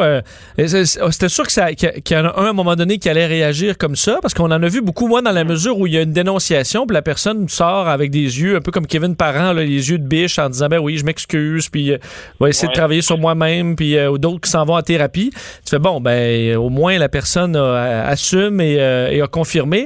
Mais dans la mesure où quelqu'un nie, ben là, il faut dire qu'elle là, effectivement, droit à sa présomption d'innocence, puis on a le, on a, on a le droit d'utiliser là le système traditionnel parce que euh, une personne a le droit de se défendre. Oui, tout à fait. Et puis là, c'est bien ce qu'on va voir parce que ce cas-là euh, a ceci d'intéressant, c'est qu'on va voir comment la, la, personne qui a publié ce, ce, témoignage-là sur la, page Facebook militante, et je répète, euh, des Yens, euh, ben là, on va voir comment comment la, personne va réagir. Est-ce qu'on va déposer une plainte? Est-ce que ça va aller à procès? Et, et moi, ce qui m'a un petit peu tanné de ça, c'est que c'est vrai qu'on monitore les pages beaucoup, là, puis il y a du monitoring qui se fait, puis on, on, s'assure d'effacer les commentaires, puis tout ça, mais il y en a un, moi, qui m'a qui m'a particulièrement agacé, où il y avait une dame qui répondait, bon, ben, euh, euh, tu sais, good job, puis euh, ben, y a-t-il quelqu'un maintenant qui pourrait peut-être penser à viser François Legault? Là, c'était mur à mur politique, puis tout à oh. coup, ça, ça, ça m'a vraiment écœuré sur cette page-là. Puis je me suis dit, s'il faut qu'on tombe là-dedans, puis tu sais, mon collègue Claude Villeneuve, il l'a dit à une de nos émissions, il disait, qu'est-ce qu'on va faire si, euh, par exemple, dans le monde politique, à coup de dénonciation anonyme, on était capable de faire dérailler euh, la, la, campagne de quelqu'un? Ben oui, une élection. maintenant, parmi, parmi les politiciens fédéraux, Vincent, je termine avec ça, il y en a juste un qui a réagi à cette, euh, à cette affirmation-là, à ce témoignage-là, c'est Jack Meeting. Pour les autres, j'ai pas vu personne encore réagir, les autres chefs de parti, je tiens à le souligner. Qu'est-ce qu'il a dit, euh, Jack Meeting, là-dessus? Ben, il a dit que qu'il trouvait le témoignage euh, troublant, tout ça. il a essayé de. Ben, on, le voit de toute façon. En ce moment, Jack Meeting, là, lui, il a pris la tangente pour son parti ultra militante dans tous les dossiers. Et je peux te dire une chose, permets-moi de faire un aparté. Euh, c'est une chose de dire puis il fallait souligner les 30 ans de la crise d'Oka, pas de problème. Mais de se présenter à une commémoration puis de troquer son masque pour un bandeau, là, un bandana comme les, les Mohawks, euh, euh, le jour où euh, on, on célébrait ça, ben, il y a des gens au Québec qui ont dit attention, là, dans cette crise-là, il y a un militaire canadien qui a perdu la vie, puis il y en a qui ont vu ça comme un affront de la part d'un chef fédéral. mais tu sais, Jog Meeting, maintenant, il se, il se positionne vraiment, il se campe très, très à gauche, et c'est une stratégie pour lui qui est très assumée pour des dernières, des dernières semaines, on le voit. Là. Parce que quand une personnalité aussi publique, un chef de parti, euh, il y a quand mhm. même, c'est un terrain très glissant parce que si tu dis, ben je m'en vais vraiment là, ok, je dis, moi, il n'y a pas de problème, ces sites-là de dénonciation, là, sans nécessairement, de sans qu'on sache la vérification qui se fait derrière, euh, ben moi, je suis pour ça, euh, il n'y a pas d'omelette sans casser des œufs. Mais OK, mais si jamais ton nom apparaît, là, parce qu'il y a un adversaire politique qui disait, ben moi, il faire la job, ou ben parce que tu es une personnalité quand même, pas, tu vulnérable parce qu'il y a un tata qui décide d'inventer une histoire. Là. Ben là, qu'est-ce que tu fais? Est-ce que tu acceptes de te retirer de la vie politique parce que là, ton nom était là, puis ou parce que là, vu que c'est toi, ben là, ça va être différent parce que toi, c'est pas vrai. Euh, c'est quand même un terrain vraiment glissant d'approuver ce genre de façon de faire quand tu es une personnalité publique. Oui, et, et, tu fais bien de le dire, Vincent, parce que je crois euh, que Yves-François Blanchet a, a, probablement montré la voie dans un cas comme celui-là. Euh, voilà, moi je nie tout et maintenant euh, que cette personne-là porte plainte à la police. Et une, une réaction comme celle-là, euh, tout à coup. Donc, c'est comme si François Blanchet disait Moi, je me réclame euh, de ma présomption d'innocence. Je suis innocent, c'est ce qu'il dit. Je nie tout en bloc. Et là, maintenant, que cette personne-là euh, m'accuse ou qu'elle ait porté plainte à la police, puis on se reverra au procès. Et, là, tout à coup, autrement dit, c'est que ce témoignage-là qu'on a lu, ben, il faut maintenant l'éprouver devant les tribunaux. Et, c'est ça. Donc, s'il fallait que, que François Blanchet se retrouve, par exemple, si c'était à Là, on serait dans une autre dynamique, mais on verra. Et, en même temps aussi, euh, je tiens à le souligner, le, DPCP, par la voix de quelques avocats qui sont des spécialistes, des avocates surtout, qui sont des spécialistes des causes d'agression sexuelle. Euh, j'en entendais une ce matin à Radio-Canada. Euh, qui disait ben justement attention, c'est pas vrai qu'il y a juste 3% des causes qui où on va voir l'agresseur qui va être condamné. Puis là, elle expliquait pourquoi cette situation-là, cette statistique-là était fausse. Et j'ai aimé quand même que le DPCP euh, mobilise des gens pour défendre le, la, procédure euh, judiciaire parce que c'est important que et, et cette avocate-là disait oui mais on comprend qu'il y a des femmes qui veulent pas témoigner puis ça mais elle disait il y a des alterna il y a des alternatives. On peut témoigner dans une pièce à part dans une autre ville par un paravent. Tu sais elle expliquait euh, à quel point oui ça peut être difficile de, de, de se rendre à procès pour quelqu'un qui veut dénoncer son agresseur mais que c'est pas c'est pas vrai qu'il n'y a pas de ressources et que tout à coup il faut absolument se lancer dans une dans une espèce de, de de chasse aux sorcières comme ça ou dans une, initiative comme ça qui on ne sait pas ce que ça va vraiment donner. Puis le tribunal populaire ben c'est pas le tribunal euh, c'est pas un vrai tribunal puis des fois ben la peine est, peut-être pas non plus ajustée à la faute. Et c'est un peu ce que les gens disent hein, par, par rapport à Marie-Pierre Morin. Euh, quand on regarde ce, qui lui est reproché il y a eu des bons textes qui ont été publiés qui disaient euh, ben regardez là euh, elle a perdu, elle a perdu beaucoup, puis c'est un, voie de fait simple, mort, puis euh, elle, aurait, elle, aurait pas eu en justice une sanction aussi sévère que de tout perdre comme elle le fait en ce moment si ça avait été à procès. Fait que là, il y a une iniquité aussi qui se, euh, qui se produit. Oui, puis je pense quand même qu'il y a dans la population une grande partie de la population qui est quand même mal à l'aise avec tout ça, en étant quand même très sensible avec une personne qui est victime d'harcèlement ou d'agression sexuelle. et je, pense que c'est pour ça que les gens sont, sont aussi déchirés en disant, ben OK, je, je comprends des, des, des, des, groupes, des victimes qui disent, OK, là, c'est assez. Puis, euh, regarde, il y a des, les gens vont passer dans le tordeur, puis il arrivera ce qui arrivera parce qu'il y, y, a une nécessité de changer les choses. Puis on voit la, au nombre de dénonciations. Mais c'est que là, ça va tellement vite. J'ai de la misère avec, là, entre autres, les, pages, euh, la page des Yens. Là, il est ouvert de nouvelles pages aujourd'hui sur Instagram, entre autres, qui visent les humoristes ou d'autres. Puis ça va tellement vite que, écoute, euh, je peux pas croire qu'il y a une enquête euh, très exhaustive sur chacun de ces cas-là qui est fait par une petite équipe sur Facebook, alors que c'est des dossiers qui ébranlent des familles, des vies à gauche et à droite. Il en sort 20 par jour là, sur certaines pages. Je pense pas qu'il y a un grand, grand travail. Et il veut, veut pas, au rythme où ça sort, il va y avoir des, débordements, il va y avoir des fausses histoires aussi à travers le cas. Oui, la, page Facebook, notamment celle où il y a plus de. Là, on était rendu à 200-300, là, où on ne dit pas les histoires. On dit, euh, elle s'appelle juste nomme l'agresseur. Puis euh, là, maintenant, euh, cette personne-là a, accepté, sous le couvert d'anonymat, de rencontrer certains journalistes. Et puis, c'est une dame, c'est une femme qui, qui, a, qui a ouvert, et elle se justifie de sa page Facebook. Elle dit oui, mais il y a trois niveaux euh, grave agression, puis euh, jusqu'à une moins grave.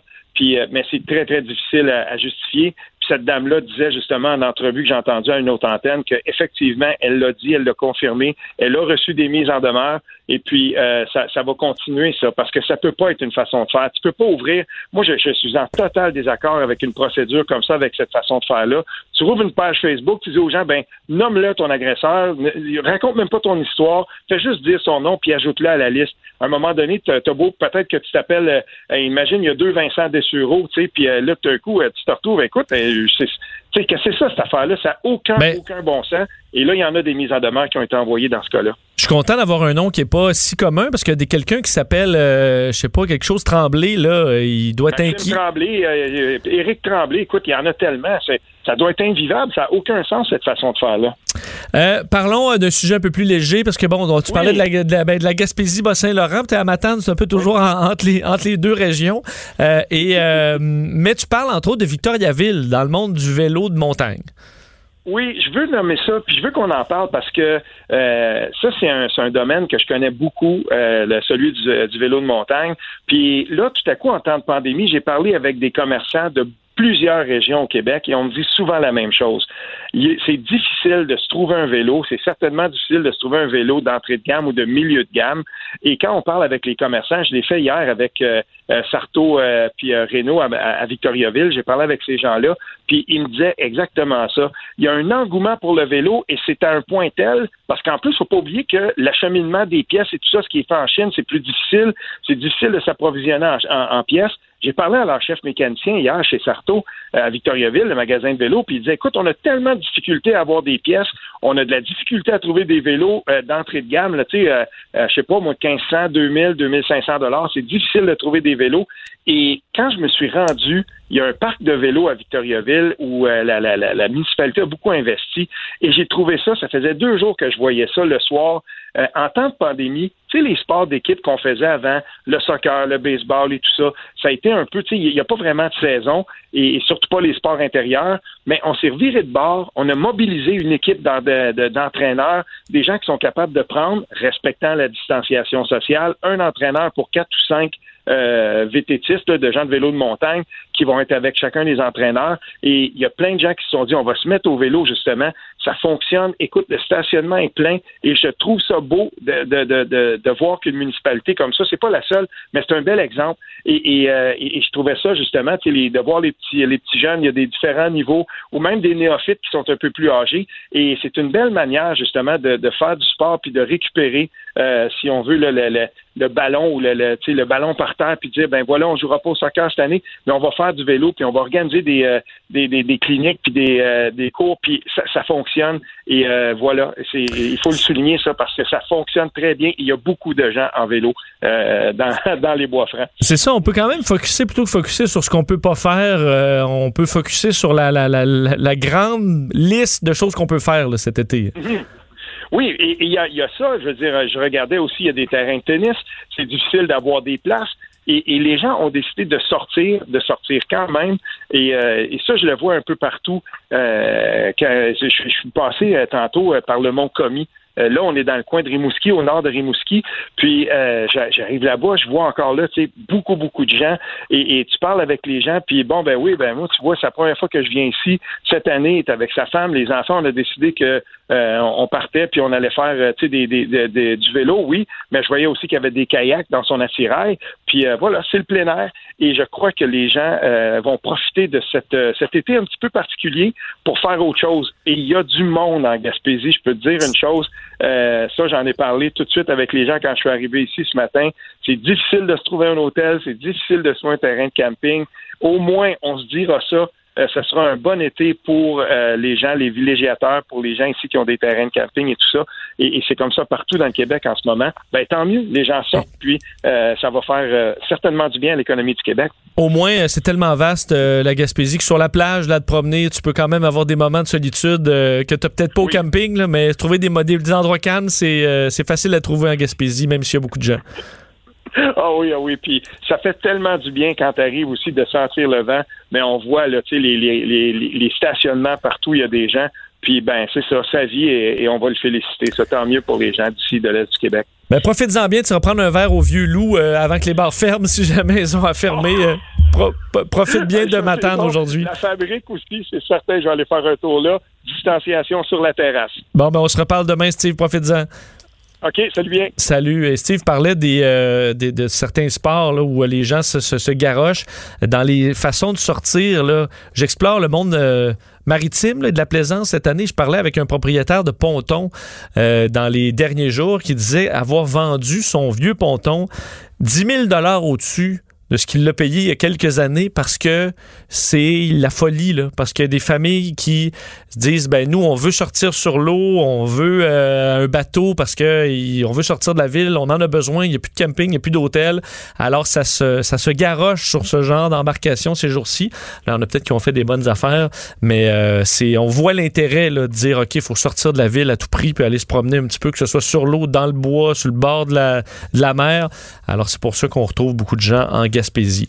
on s'arrête, je vous le disais, plus sérieusement, Martin Carpentier, là, qui serait en vie, le, donc, qui, c'est le principal suspect là, derrière la mort de Nora et Romy Carpentier. On parle de cette cavale au retour. Curieux, souriant, cultivé. Vincent Dessureau, le gendre qu'on voudrait tous savoir. Il a une belle tête de vainqueur. Vous écoutez Vincent Dessureau. On est de retour. Évidemment, un des sujets les plus sensibles euh, au, Québec depuis euh, plusieurs jours maintenant, c'est cette cavale de Martin Carpentier, principal suspect euh, dans la mort de Nora et Romy. Donc, évidemment, une histoire qui a ébranlé tout le monde au Québec. On a hâte que ça se termine. on craignait, enfin, on, croyait plutôt pour plusieurs, c'était mon cas, que Martin Carpentier était décédé, qu'on allait trouver un, corps. Mais de nouvelles informations de la Sûreté du Québec ce matin euh, ben, sont venus euh, ébranler euh, ces, certitudes que certaines personnes avaient puisqu'il a transité par une roulotte. Alors clairement, selon les objets qui ont été dérobés, il, veut survivre et il essaie de se dissimuler. C'est du moins les mots de la sergente Anne Mathieu lors d'un point de presse donc elle a donné ce matin. Alors on comprend que Martin Carpentier maintenant depuis plusieurs jours se retrouve en cavale en forêt dans le but de se cacher, de se sauver de la justice quels sont ses motifs de se cacher encore aujourd'hui? C'est dur à dire, mais euh, bon, ça devient une question de survie assez complexe pour lui. Et euh, pour en parler, euh, on rejoint tout de suite un expert en survie chez ce qu'on appelle les primitifs. Il est cofondateur de cette... Il est, pardon, il est cofondateur de l'école de survie Les Primitifs, Mathieu Hébert, qui est en ligne. Bonjour Mathieu. Bonjour. Euh, donc, euh, c'est quand même rare de voir un cas comme ça là, au Québec d'une cavale si longue euh, en milieu forestier. Est-ce que c'est un, c'est un grand défi pour un, un être humain comme ça de, de, rester autant de jours en forêt sans nécessairement avoir de, de grandes connaissances en la matière? Oui, c'est toujours un défi, même pour ceux qui, qui, ont, qui ont des très bonnes connaissances, c'est toujours un défi. Puis le fait d'être en cavale, ça augmente les défis. Quel est euh, pour lui, parce qu'on comprend qu'il est allé fouiller dans des, euh, roulottes, euh, qu'est-ce qu'il aurait pu aller chercher là pour, être capable de, se, de, comme on dit, survivre, mais aussi de se, de se cacher au dire de la Sûreté du Québec? Ben, écoutez, sans, parce que la dernière chose que je veux, c'est nuire à l'investigation et au travail des policiers. Je veux pas donner de détails, de noms d'objets ou des choses comme ça, parce que euh, à, à, ce stade-ci, on ne sait même pas si cette personne-là pourrait écouter euh, ce genre de choses-là. Donc, mais c'est sûr que les besoins fondamentaux des humains, si il a pu être en mesure de trouver quelque chose pour s'abriter, euh, passer inaperçu, s'abreuver, euh, avoir de la nourriture euh, et des choses pour se protéger, ben c'est ce que les fugitifs recherchent toujours. Ok, c'est les besoins de base humains. Et puis ils vont ils vont être très ingénieux euh, rendus là. Quand ils ont pris la décision de, de fuir, euh, bien, euh, ils, vont, ils vont trouver toutes sortes de, de, de, solutions à leurs problèmes immédiats. On est évidemment en été, euh, donc c'est plus, euh, bon, plus moins un défi qu'en hiver. Qu'est-ce qui serait le, premier point euh, le plus, le plus complexe? Est-ce que c'est l'eau potable ou c'est la nourriture? C'est l'eau potable qui arrive en premier parce que si quelqu'un fait une erreur avec l'eau, euh, qui boit de la mauvaise eau, ça va tout de suite l'empêcher. Même s'il y avait de la nourriture, ça va. S'il y a un problème avec l'eau, il va se rendre très malade, puis il sera pas capable de garder sa nourriture. on peut fonctionner relativement longtemps sans nourriture ou avec euh, un peu de nourriture chaque jour. Donc, si quelqu'un trouve des vivres ou euh, mange quelques plantes, des choses comme ça, on peut faire un bon bout là-dessus. Par contre, en dépensant beaucoup d'énergie, l'eau devient super importante. Et quand même, dans ce qui est euh, fruits et autres, encore là, sans, les nommer, si jamais la personne nous, nous, nous, écoute, mais ça doit quand même être facile de faire des erreurs et de, et de s'empoisonner. Absolument. Puis, comme je disais euh, dans d'autres entrevues, c'est que le jugement d'une personne, déjà, c'est sûr qu'on questionne son jugement euh, à propos, à, à, partir du début de l'incident. Évidemment. Euh, donc, son jugement euh, va pas aller s'améliorant. Donc euh, c'est peu probable que ses prises de décision soient de, de, de mieux en mieux dans ce cas-ci. Euh, on voyait l'appel de la Sûreté du Québec, entre autres aux chasseurs, dans certains cas, qui ont des euh, même des appareils photo automatiques qui vont prendre en photo les bêtes. Est-ce que c'est le genre d'outil qui peut euh, qui, pourrait le, prendre sur le fait et justement ah, nous donner quand même des informations sur son état de santé à le voir sur une photo? Ah, absolument. Et puis, il faut, faut savoir que euh, ces appareils-là euh, prennent des photos la nuit aussi.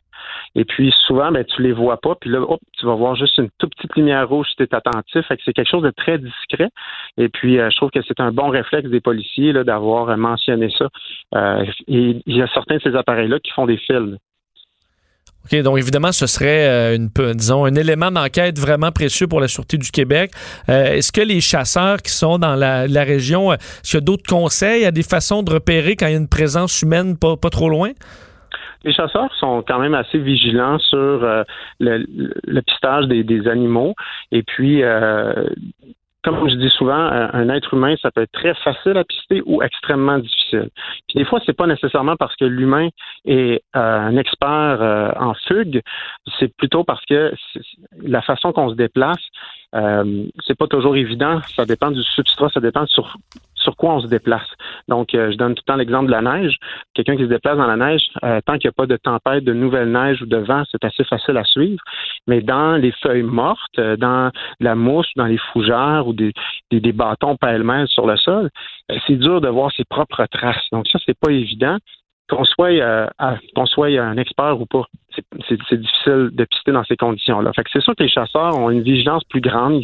Connaissent leur sentier, connaissent qu'est-ce qui est normal dans la forêt puis qu'est-ce qui ne l'est pas.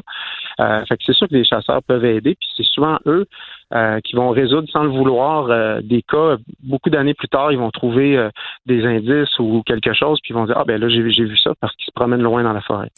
Et Mathieu, pendant que vous êtes là, parlez quand même un peu de survie en général, en délaissant cette, histoire tragique un peu, parce que j'ai l'impression que nos connaissances, alors qu'on est un, bon, on vit dans une, province où il y a des forêts euh, très vastes, euh, et moi-même l'été dernier à la pêche, je me suis retrouvé avec une panne moteur au milieu d'une étendue de nature. J'ai finalement été secouru, mais j'aurais très bien pu passer la nuit sur une île ou même quelques jours.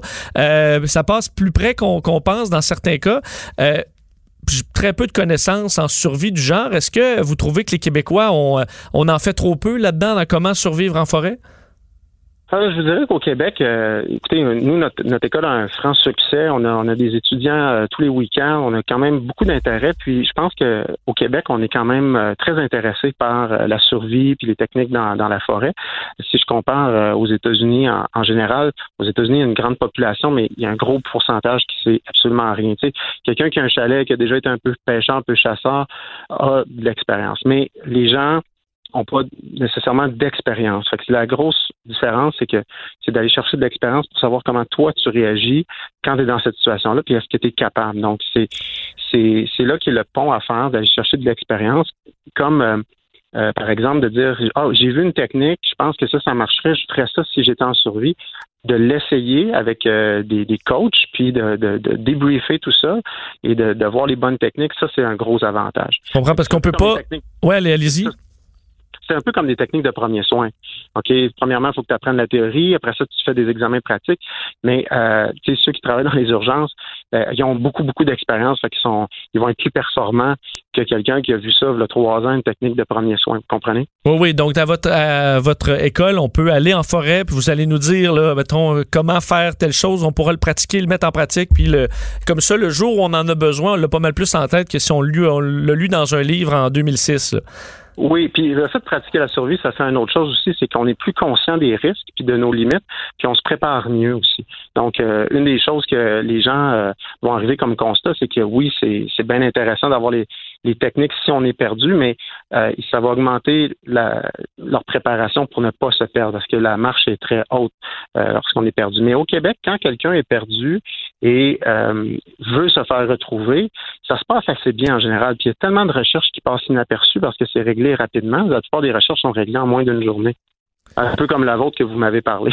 oui, est-ce que, est-ce que dans les. Euh, c'est ma dernière question, parce que je, pense qu'on même aux insectes, là, il y a des périodes de l'été où ça vient plus tranquille. Je pense qu'on arrive là un peu au mois de juillet. Mais est-ce que pour euh, quelqu'un en cavale dans, dans, le secteur de Saint-Apollinaire, ça peut, euh, ça peut devenir extrêmement pénible à cause de ça, les, les, les insectes et les maringouins, mouches noires et autres? Non, ben moi je vous dirais qu'on est vraiment passé le, le, temps de l'année où c'est difficile. Puis euh, là, c'est sûr que mon appréciation des insectes n'est pas la même. Euh, je passe beaucoup de temps, puis je suis un peu euh, ouais, vous êtes habitué. Comme ça, je suis habitué, mais euh, non, c'est vraiment. Puis il y a eu des nuits très froides aussi. Là, fait c'est c'est la routine les insectes, là, mais là, c'est pas si pire que ça. Ben, c'est vraiment c'est pas la Bay James en, juin. Non, non, non, c'est ça. Ou la, ouais, la BTB, euh, effectivement, qui, qui, ont goûté un peu, mais ça, ça, ça se calme. Euh, Mathieu Hébert, c'est vraiment intéressant de vous parler. Merci beaucoup. Merci. Au revoir, Mathieu Hébert, cofondateur de l'école de survie Les Primitifs, si la survie en forêt vous intéresse. On parle bouffe au retour avec Danny Saint-Pierre. Vincent Dessureau. Il rend les affaires publiques tellement plus souriantes. Vous écoutez Vincent Dessureau. Le, commentaire de Danny Saint-Pierre, un chef pas comme les autres.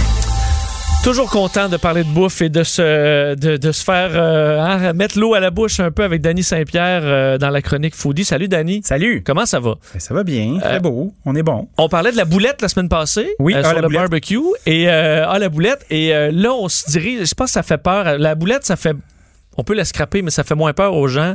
Le poisson sur le barbecue, des fois, c'est euh, ça fait peur un peu plus. du poisson, c'est précieux. Déjà, acheter du poisson, c'est un défi. Là. Tu sais, euh, j'en achète du bon? Y est-tu frais? Euh, est-ce que je l'achète entier ou pas? Qu'est-ce que je fais avec la peau? ou, ou sauvage? Tout à fait. À l'épicerie ou à la poissonnerie? Tu sais, c'est déjà des, bons débats. Là. C'est, plusieurs chroniques ben, dans une. Ben, je vais, commencer par moi, ce qui serait le premier blocage. Oui ça va tout se défaire. Euh, mon mhm. poisson, euh, je vais prendre avec ma spatule, ça va tout coller, il va être fini. Puis genre, le souper, euh, souper scrap. le souper est déjà mâché un peu. exact, exactement. OK, ça repart encore avec votre satané barbecue. Fait que, Canadian Tire, 1975, pas trop de puissance, des roues de Bessic à la place de la grille.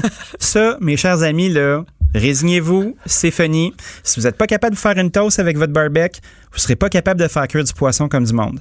De la peau de poisson. Tu sais, si on commençait avec un poisson avec la peau, exemple, une truite que tu as pêchée, ou même un filet de saumon qui a la peau dessus. Ouais. Ben, une truite entière, ça se fait quand même assez bien. Moi, ce que j'aime bien, c'est euh, enlever les petites écailles s'il y en a. Euh, souvent, je prends une paire de ciseaux, puis je vais enlever, évidemment, elle va être vidée. Je vais enlever les nageoires. Je vais laisser la tête puis la queue parce que c'est le fun de prendre ça par là parce que tu fais pas mal à tes filets. Je vais la huiler, la saler, la poivrer. Je vais allumer mon grill mais du feu de Dieu, là, tu comprends? Un chaud de, de chez chaud. Parce que, tu sais, des petites truites d'une demi-livre, là, ça va vite. Fait que tu mets sur le grill après, bien salé, poivré. Mettez du sel, du poivre dans la cavité, hein. Ça, c'est là-dedans, l'intérieur. On, en met en masse. en met en masse. Si tu peux te mettre, si tu veux être fancy, là, tu peux te mettre une petite branche de thym là-dedans. Ah là, tu vas avoir la cavité bien odorante. Puis ça, ça, le fait. bien pratique. Ça sonne beaucoup mieux que ce lait. Après ça, ben, on le fait saisir un bon deux minutes de chaque côté, le temps que la peau soit croustillante. Puis juste avec la chaleur qui est rentrée en dedans, ça va être assez pour que ça se décolle des filets. Parce que on a souvent l'impression que du poisson, faut que ce soit cuit, cuit, cuit comme un petit oiseau, tu sais. Mais du poisson, c'est le fun quand c'est médium. Tu sais, un filet de saumon, là, c'est pas comme qu'il y a dans la cacane. Un filet de saumon, quand tu le fais saisir, tu veux qu'il soit moelleux au centre, tu sais, comme une crème brûlée, là, qui soit opaque mais encore euh, fondant. Tu sais, on mange du sushi puis on n'a pas de problème avec ça.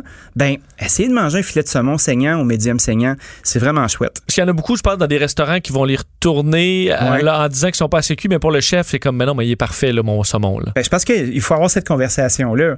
Euh, quand on a toujours été habitué de manger du saumon, du riz, un brocoli puis un bout de citron, puis le saumon, il est dur comme ça, il a été poché dans de l'eau, c'est sûr que tes attentes sont pas les mêmes.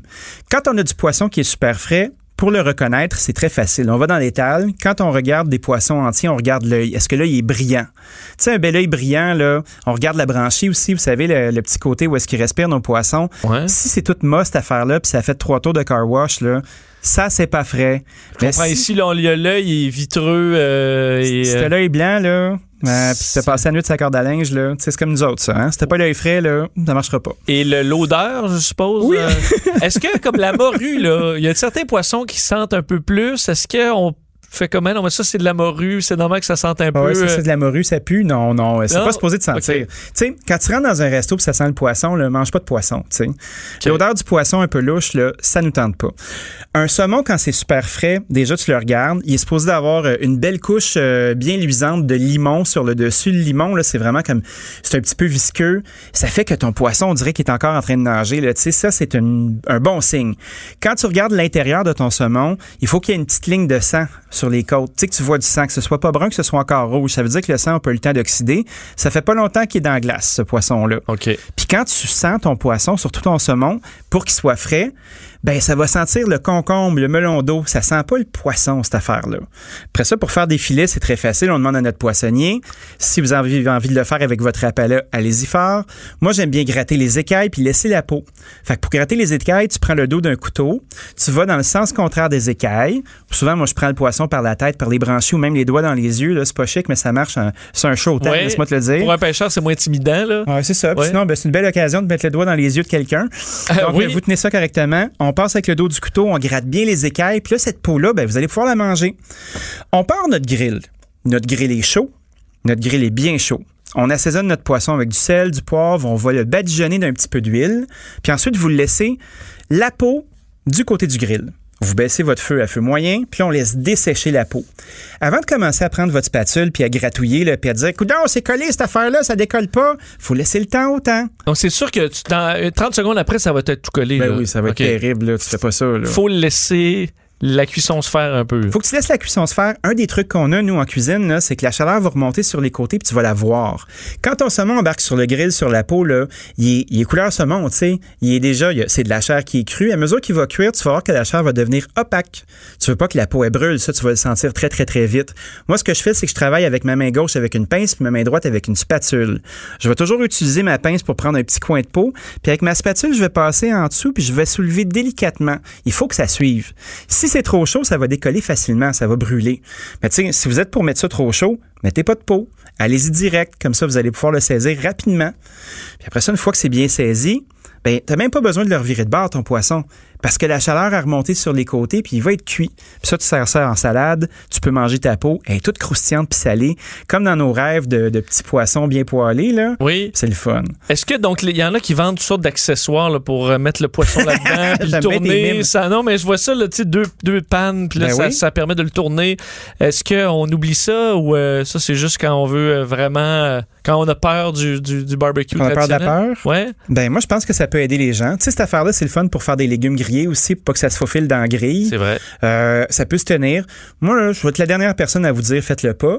Mais je pense qu'il y a des façons qui coûtent pas cher, quand on sait un petit peu cuisiner, on écoute bien, qui peuvent nous rendre la vie facile, sans que vous achetiez la patente à 60$. piastres. Les, les copeaux, il y en a plusieurs Oui. qui se sont aventurés dans les dernières années, surtout ceux qui ont des barbecues au charbon, là, La dans la fumée, euh, puis là, il y a des essences. Euh, dans la mesure où c'est une cuisson assez rapide, le poisson, est-ce que ça vaut la peine? Est-ce qu'on va avoir un résultat de mettre de la fumée là-dedans? Pas vraiment. Tu sais, quand tu mets ton poisson sur le grill, là, ben, il va y avoir un petit peu d'huile qui va tomber sur le charbon, puis ça va créer une espèce d'odeur de fumée qui va se faire naturellement. Si on veut fumer du poisson, puis ça, vous pouvez même faire ça dans une casserole. Vous mettez votre casserole avec vos copeaux. On trempe les copeaux dans un petit peu d'eau pour qu'ils soient humides. Après ça, on va mettre la casserole sur le feu. Évidemment, ça prend un couvercle, sa casserole, parce que sinon, ta maison va sentir la boucane sur un chaud temps. Ouais. On prépare le poisson comme si on faisait un gravlax. Ça, vous pouvez trouver la recette facilement. C'est qu'on fait mariner le poisson au sucre puis au sel. Vous mettez vos filets dans votre casserole, un peu surélevé, avec une grille, ou même dans un bol avec un peu de glace. Puis après ça, ben, vous laissez, en refermant, la fumée faire son œuvre. Ça, ça va être fumé à froid. Si vous voulez fumer à chaud, vous mettez pas, vous, vous mettez pas de glace. Puis euh, une bonne dizaine de minutes, ça va vous faire un beau filet bien boucané, puis ça va être le fun. C'est pas dur, puis ces internets, on trouve ça facilement. Et euh, dernière question, les, euh, parce qu'on a parlé du saumon, évidemment, qui, qui vient en tête assez rapidement. Les meilleurs poissons pour le barbecue, selon toi, et ceux qui sont à éviter, là, disons, qui sont peut-être un peu trop fragiles? Ou... OK. La seule, ça aime pas ça faire du barbecue. OK. Bon, J'imagine bien que ça, ça se défait tout. Là. Ah, la seule, elle regarde le barbecue puis elle se défait, c'est sûr. Mais si vous la mettez en papillote, c'est-à-dire entre deux feuilles de papier d'alu avec des oignons et des patates, ça peut être le fun. Mais ça va être cuit, cuit, cuit, ça. Un des, un des trucs qui va très bien pour faire comme un steak, c'est le thon. On peut trouver facilement du thon rouge, du thon blanc. On regarde la provenance, on s'assure que ce soit une pêche responsable. Puis ça, vous le faites saisir pratiquement cru, puis c'est vraiment chouette. Puis après ça, un autre poisson qui est le fun, là, il y a tous les poissons euh, de la Méditerranée, là, comme les red snapper, les rougets, euh, les dorades. Ça, c'est magnifique. Et ton poisson préféré là-dedans? Ah, moi, j'aime bien la dorade. J'ai comme un trip de dorade en ce Ah moment. ouais? La morue, là, même si ça sent la morue un petit peu, c'est vraiment sexy. J'adore ça. Ben d'ailleurs, ma recette de morue, là, tu sais, c'est une de tes recettes. Arrête. Oui, que tu avais fait à ton émission à Radio-Canada avec une personne du public. là. Ah oui, qu'est-ce qu'on mange pour souper? Oui, tu t'en souviens probablement plus de cette recette-là, mais c'était c'est délicieux. Bon, Alors, ben, je je l'utilise encore avec, euh, avec du panko ou puis là, en tout cas, c'est euh, tu vois, c'est tout ma référence sur la morue. Merci Euh, beaucoup. Danny, toujours un plaisir.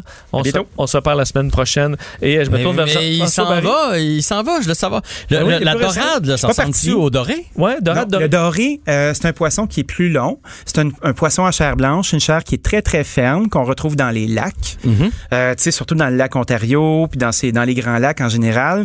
Tandis que la dorade, c'est plus dans, dans la famille des rougets. Euh. C'est un poisson qui est plus plat. Euh, tu sais, souvent, on voit des, euh, des les poissons, là, comme dans Finding Nemo, puis tout ça. Là. Comme Dora. poissons, euh, comme Dora. Dora, dorade. Oui. Dora, c'est pas une dorade, mais c'est un cousin de la dorade. Mais c'est un poisson plat comme ça. La chair, elle est plus molle, elle est plus huileuse. Euh, ça se grille très, très bien entier, puis c'est très fondant. OK. Donc, c'est le fun. C'est bon. Hey, là, tu parles à un pêcheur, là, fait que essayez. j'ai- j'écoutais ça, ta chronique du, du coin de l'oreille. Tu pêches de la wananiche. J'ai jamais eu la chance de pêcher la wananiche. C'est difficile à pêcher la wananiche. Mais du doré, par contre, il y en a Oui. beaucoup au Québec, là, dans Ben le oui. fleuve Saint-Laurent, dans plusieurs lacs. Puis, C'est un des meilleurs poissons quand même. à Ah, ben, moi, c'est Un mon de préféré. lac, là. Ouais, c'est mon préféré. Mais, euh, OK, Vas-y, moi, quand je vais à la pêche, Ouais, ouais. quand je vais à la pêche, puis je, je le refais même chez nous, le fameux shore lunch, donc un Oui. repas sur le bas. Tu sais, c'est pour le trip, là, j'ai une grosse poêlonne, là, vraiment grosse. Puis là, c'est un gars qui m'a amené, un vrai pêcheur, qui m'a amené une fois au réservoir Gouin, OK, on était sur son île, lui, son chalet est sur une île. Puis là, à un moment donné, il a fait, je vais te faire un shore lunch. Moi, je pensais que c'était un sure lunch au début. Je pensais que ça voulait dire au. Avec Au lunch. t'es sûr d'en pogner? Je pensais que c'est ça que ça voulait dire. Puis là, dans le fond, il fait juste mettre de l'huile, il met des petites patates là-dedans, du bacon, des morceaux, des, du blé d'Inde en canne. Puis tu mets ton, euh, ton poisson dans une panure. Oui. Puis à la fin, tu sacs ton poisson là-dedans. Puis là, là, c'est pas l'affaire la plus santé. Il y a un peu d'huile dans le fond de ton assiette. Mais c'est capoté au goût, par C'est exemple. excitant, ça. Ouais. Bon, ben, je vais aller faire ça. Le blé, le d'Inde- le blé d'Inde est sorti par ailleurs, là, fait qu'on sera pas obligé Oui, de prendre des vrai, cannes. du blé, le blé d'Inde. J'ai euh, mangé mon premier blé d'Inde hier. Voyons. J'étais au roi du blé d'Inde au marché Jean Talon. C'est sûr qu'il était un peu chunky, là. C'est Puis Il y ça. avait bien des perles après le blé d'Inde, là, mais c'est quoi? euh, c'est le premier. Faut l'accueillir Il comme était il moins est. sucré aussi, j'en ai mangé aussi. Il était sucré, mais il était très fibreux, tu sais. euh, J'ai retrouvé- j'ai passé ma soie dentaire. Mais, euh, mais là, ça me fait penser à l'automne, ben, à la fin de l'été quand même, le blé d'Inde, j'ai hâte, mais il me semble qu'il est tôt pour ça quand même, mi-juillet. Merci, Dani. Salut, Dani. Jean-François, euh, on te retrouve Oui. dans quelques, dans oui, quelques je continue. instants. Chronique culinaire aujourd'hui. Euh, je vais parler poisson, blé d'Inde, Oui, non, de hein. patates. Non, non, Mais non. tu m'as donné le goût d'aller à la pêche encore. C'est vrai? T'es- T'es-tu un pêcheur? Ben oui, quand même, mais j'ai sur mon voyage de pêche a sauté euh, cette année. COVID Ben, toi, en plus, avec ton avion, tu peux aller dans plein de coins. Mais c'est plus facile à dire qu'à faire. Ah, le problème, c'est que quand tu es un jeune pilote, tu peux pas aller- tu peux pas garantir à tes chums qu'il va faire assez beau pour prendre l'avion partir euh, à tes dates, fait que tu y vas en char. Parce que le vrai beau poisson au Québec, là, il faut que tu fasses un 5-6 heures de route. Oui, c'est ce que je fais. Moi, c'est presque à Chibougamau, mais juste une petite anecdote sur 30 secondes. L'année passée, tous les dorés, là, on respecte les quotas, mais Oui. tout est emballé euh, dans la glacière avec euh, les bouteilles de vin restantes. Et euh, on arrête de mettre de l'essence. Et la- le conducteur a oublié de refermer la porte du pick-up. Tu sais, la- en l'arrière. La, la, la, la- Mais mon Dieu, il y a un nom pour ça. La... En tout cas, la porte, Ouais, la porte arrière, là, du qui flippe. Là, ouais. Alors, 30 minutes de route plus tard, on s'est rendu compte qu'il n'y avait plus de glacière. Non. Plus de glacière. Plus de Et on l'a jamais retrouvé. Je l'ai su en le racontant en ondes il y a quelques enfin, euh, l'été, à la fin de l'été dernier, que c'est la Sûreté du Québec qui avait retrouvé la glacière. Sachant pas ce qu'il y avait là-dedans, ils l'ont mis sur le bord au gros soleil. Le lendemain, les verres sortaient de là. Ils ont poussé sûr. ça dans la poubelle. Des beaux dorés, là. Frais, frais, frais. Ça, ça euh, fait mal au ça cœur. fait mal hein? au cœur. Je l'ai encore. là. J'en parle puis je suis émotif. Ah, des histoires de pêche, on pourrait, on pourrait faire un show complet là-dessus. Bon, on en fera une par fin de show euh, dans les, euh, d'ici, euh, oui, d'ici le mois là, d'août. t'en piètres encore Ben, je sur le mon sais, on temps. s'en va là. t'écouter. Nous autres, on s'en parle demain, 13h. Bye. Cette émission est maintenant disponible en podcast. Rendez-vous dans la section balado de l'application ou du site cube.radio pour une écoute sur mesure en tout temps. Cube Radio, autrement dit. Et maintenant, autrement écouté.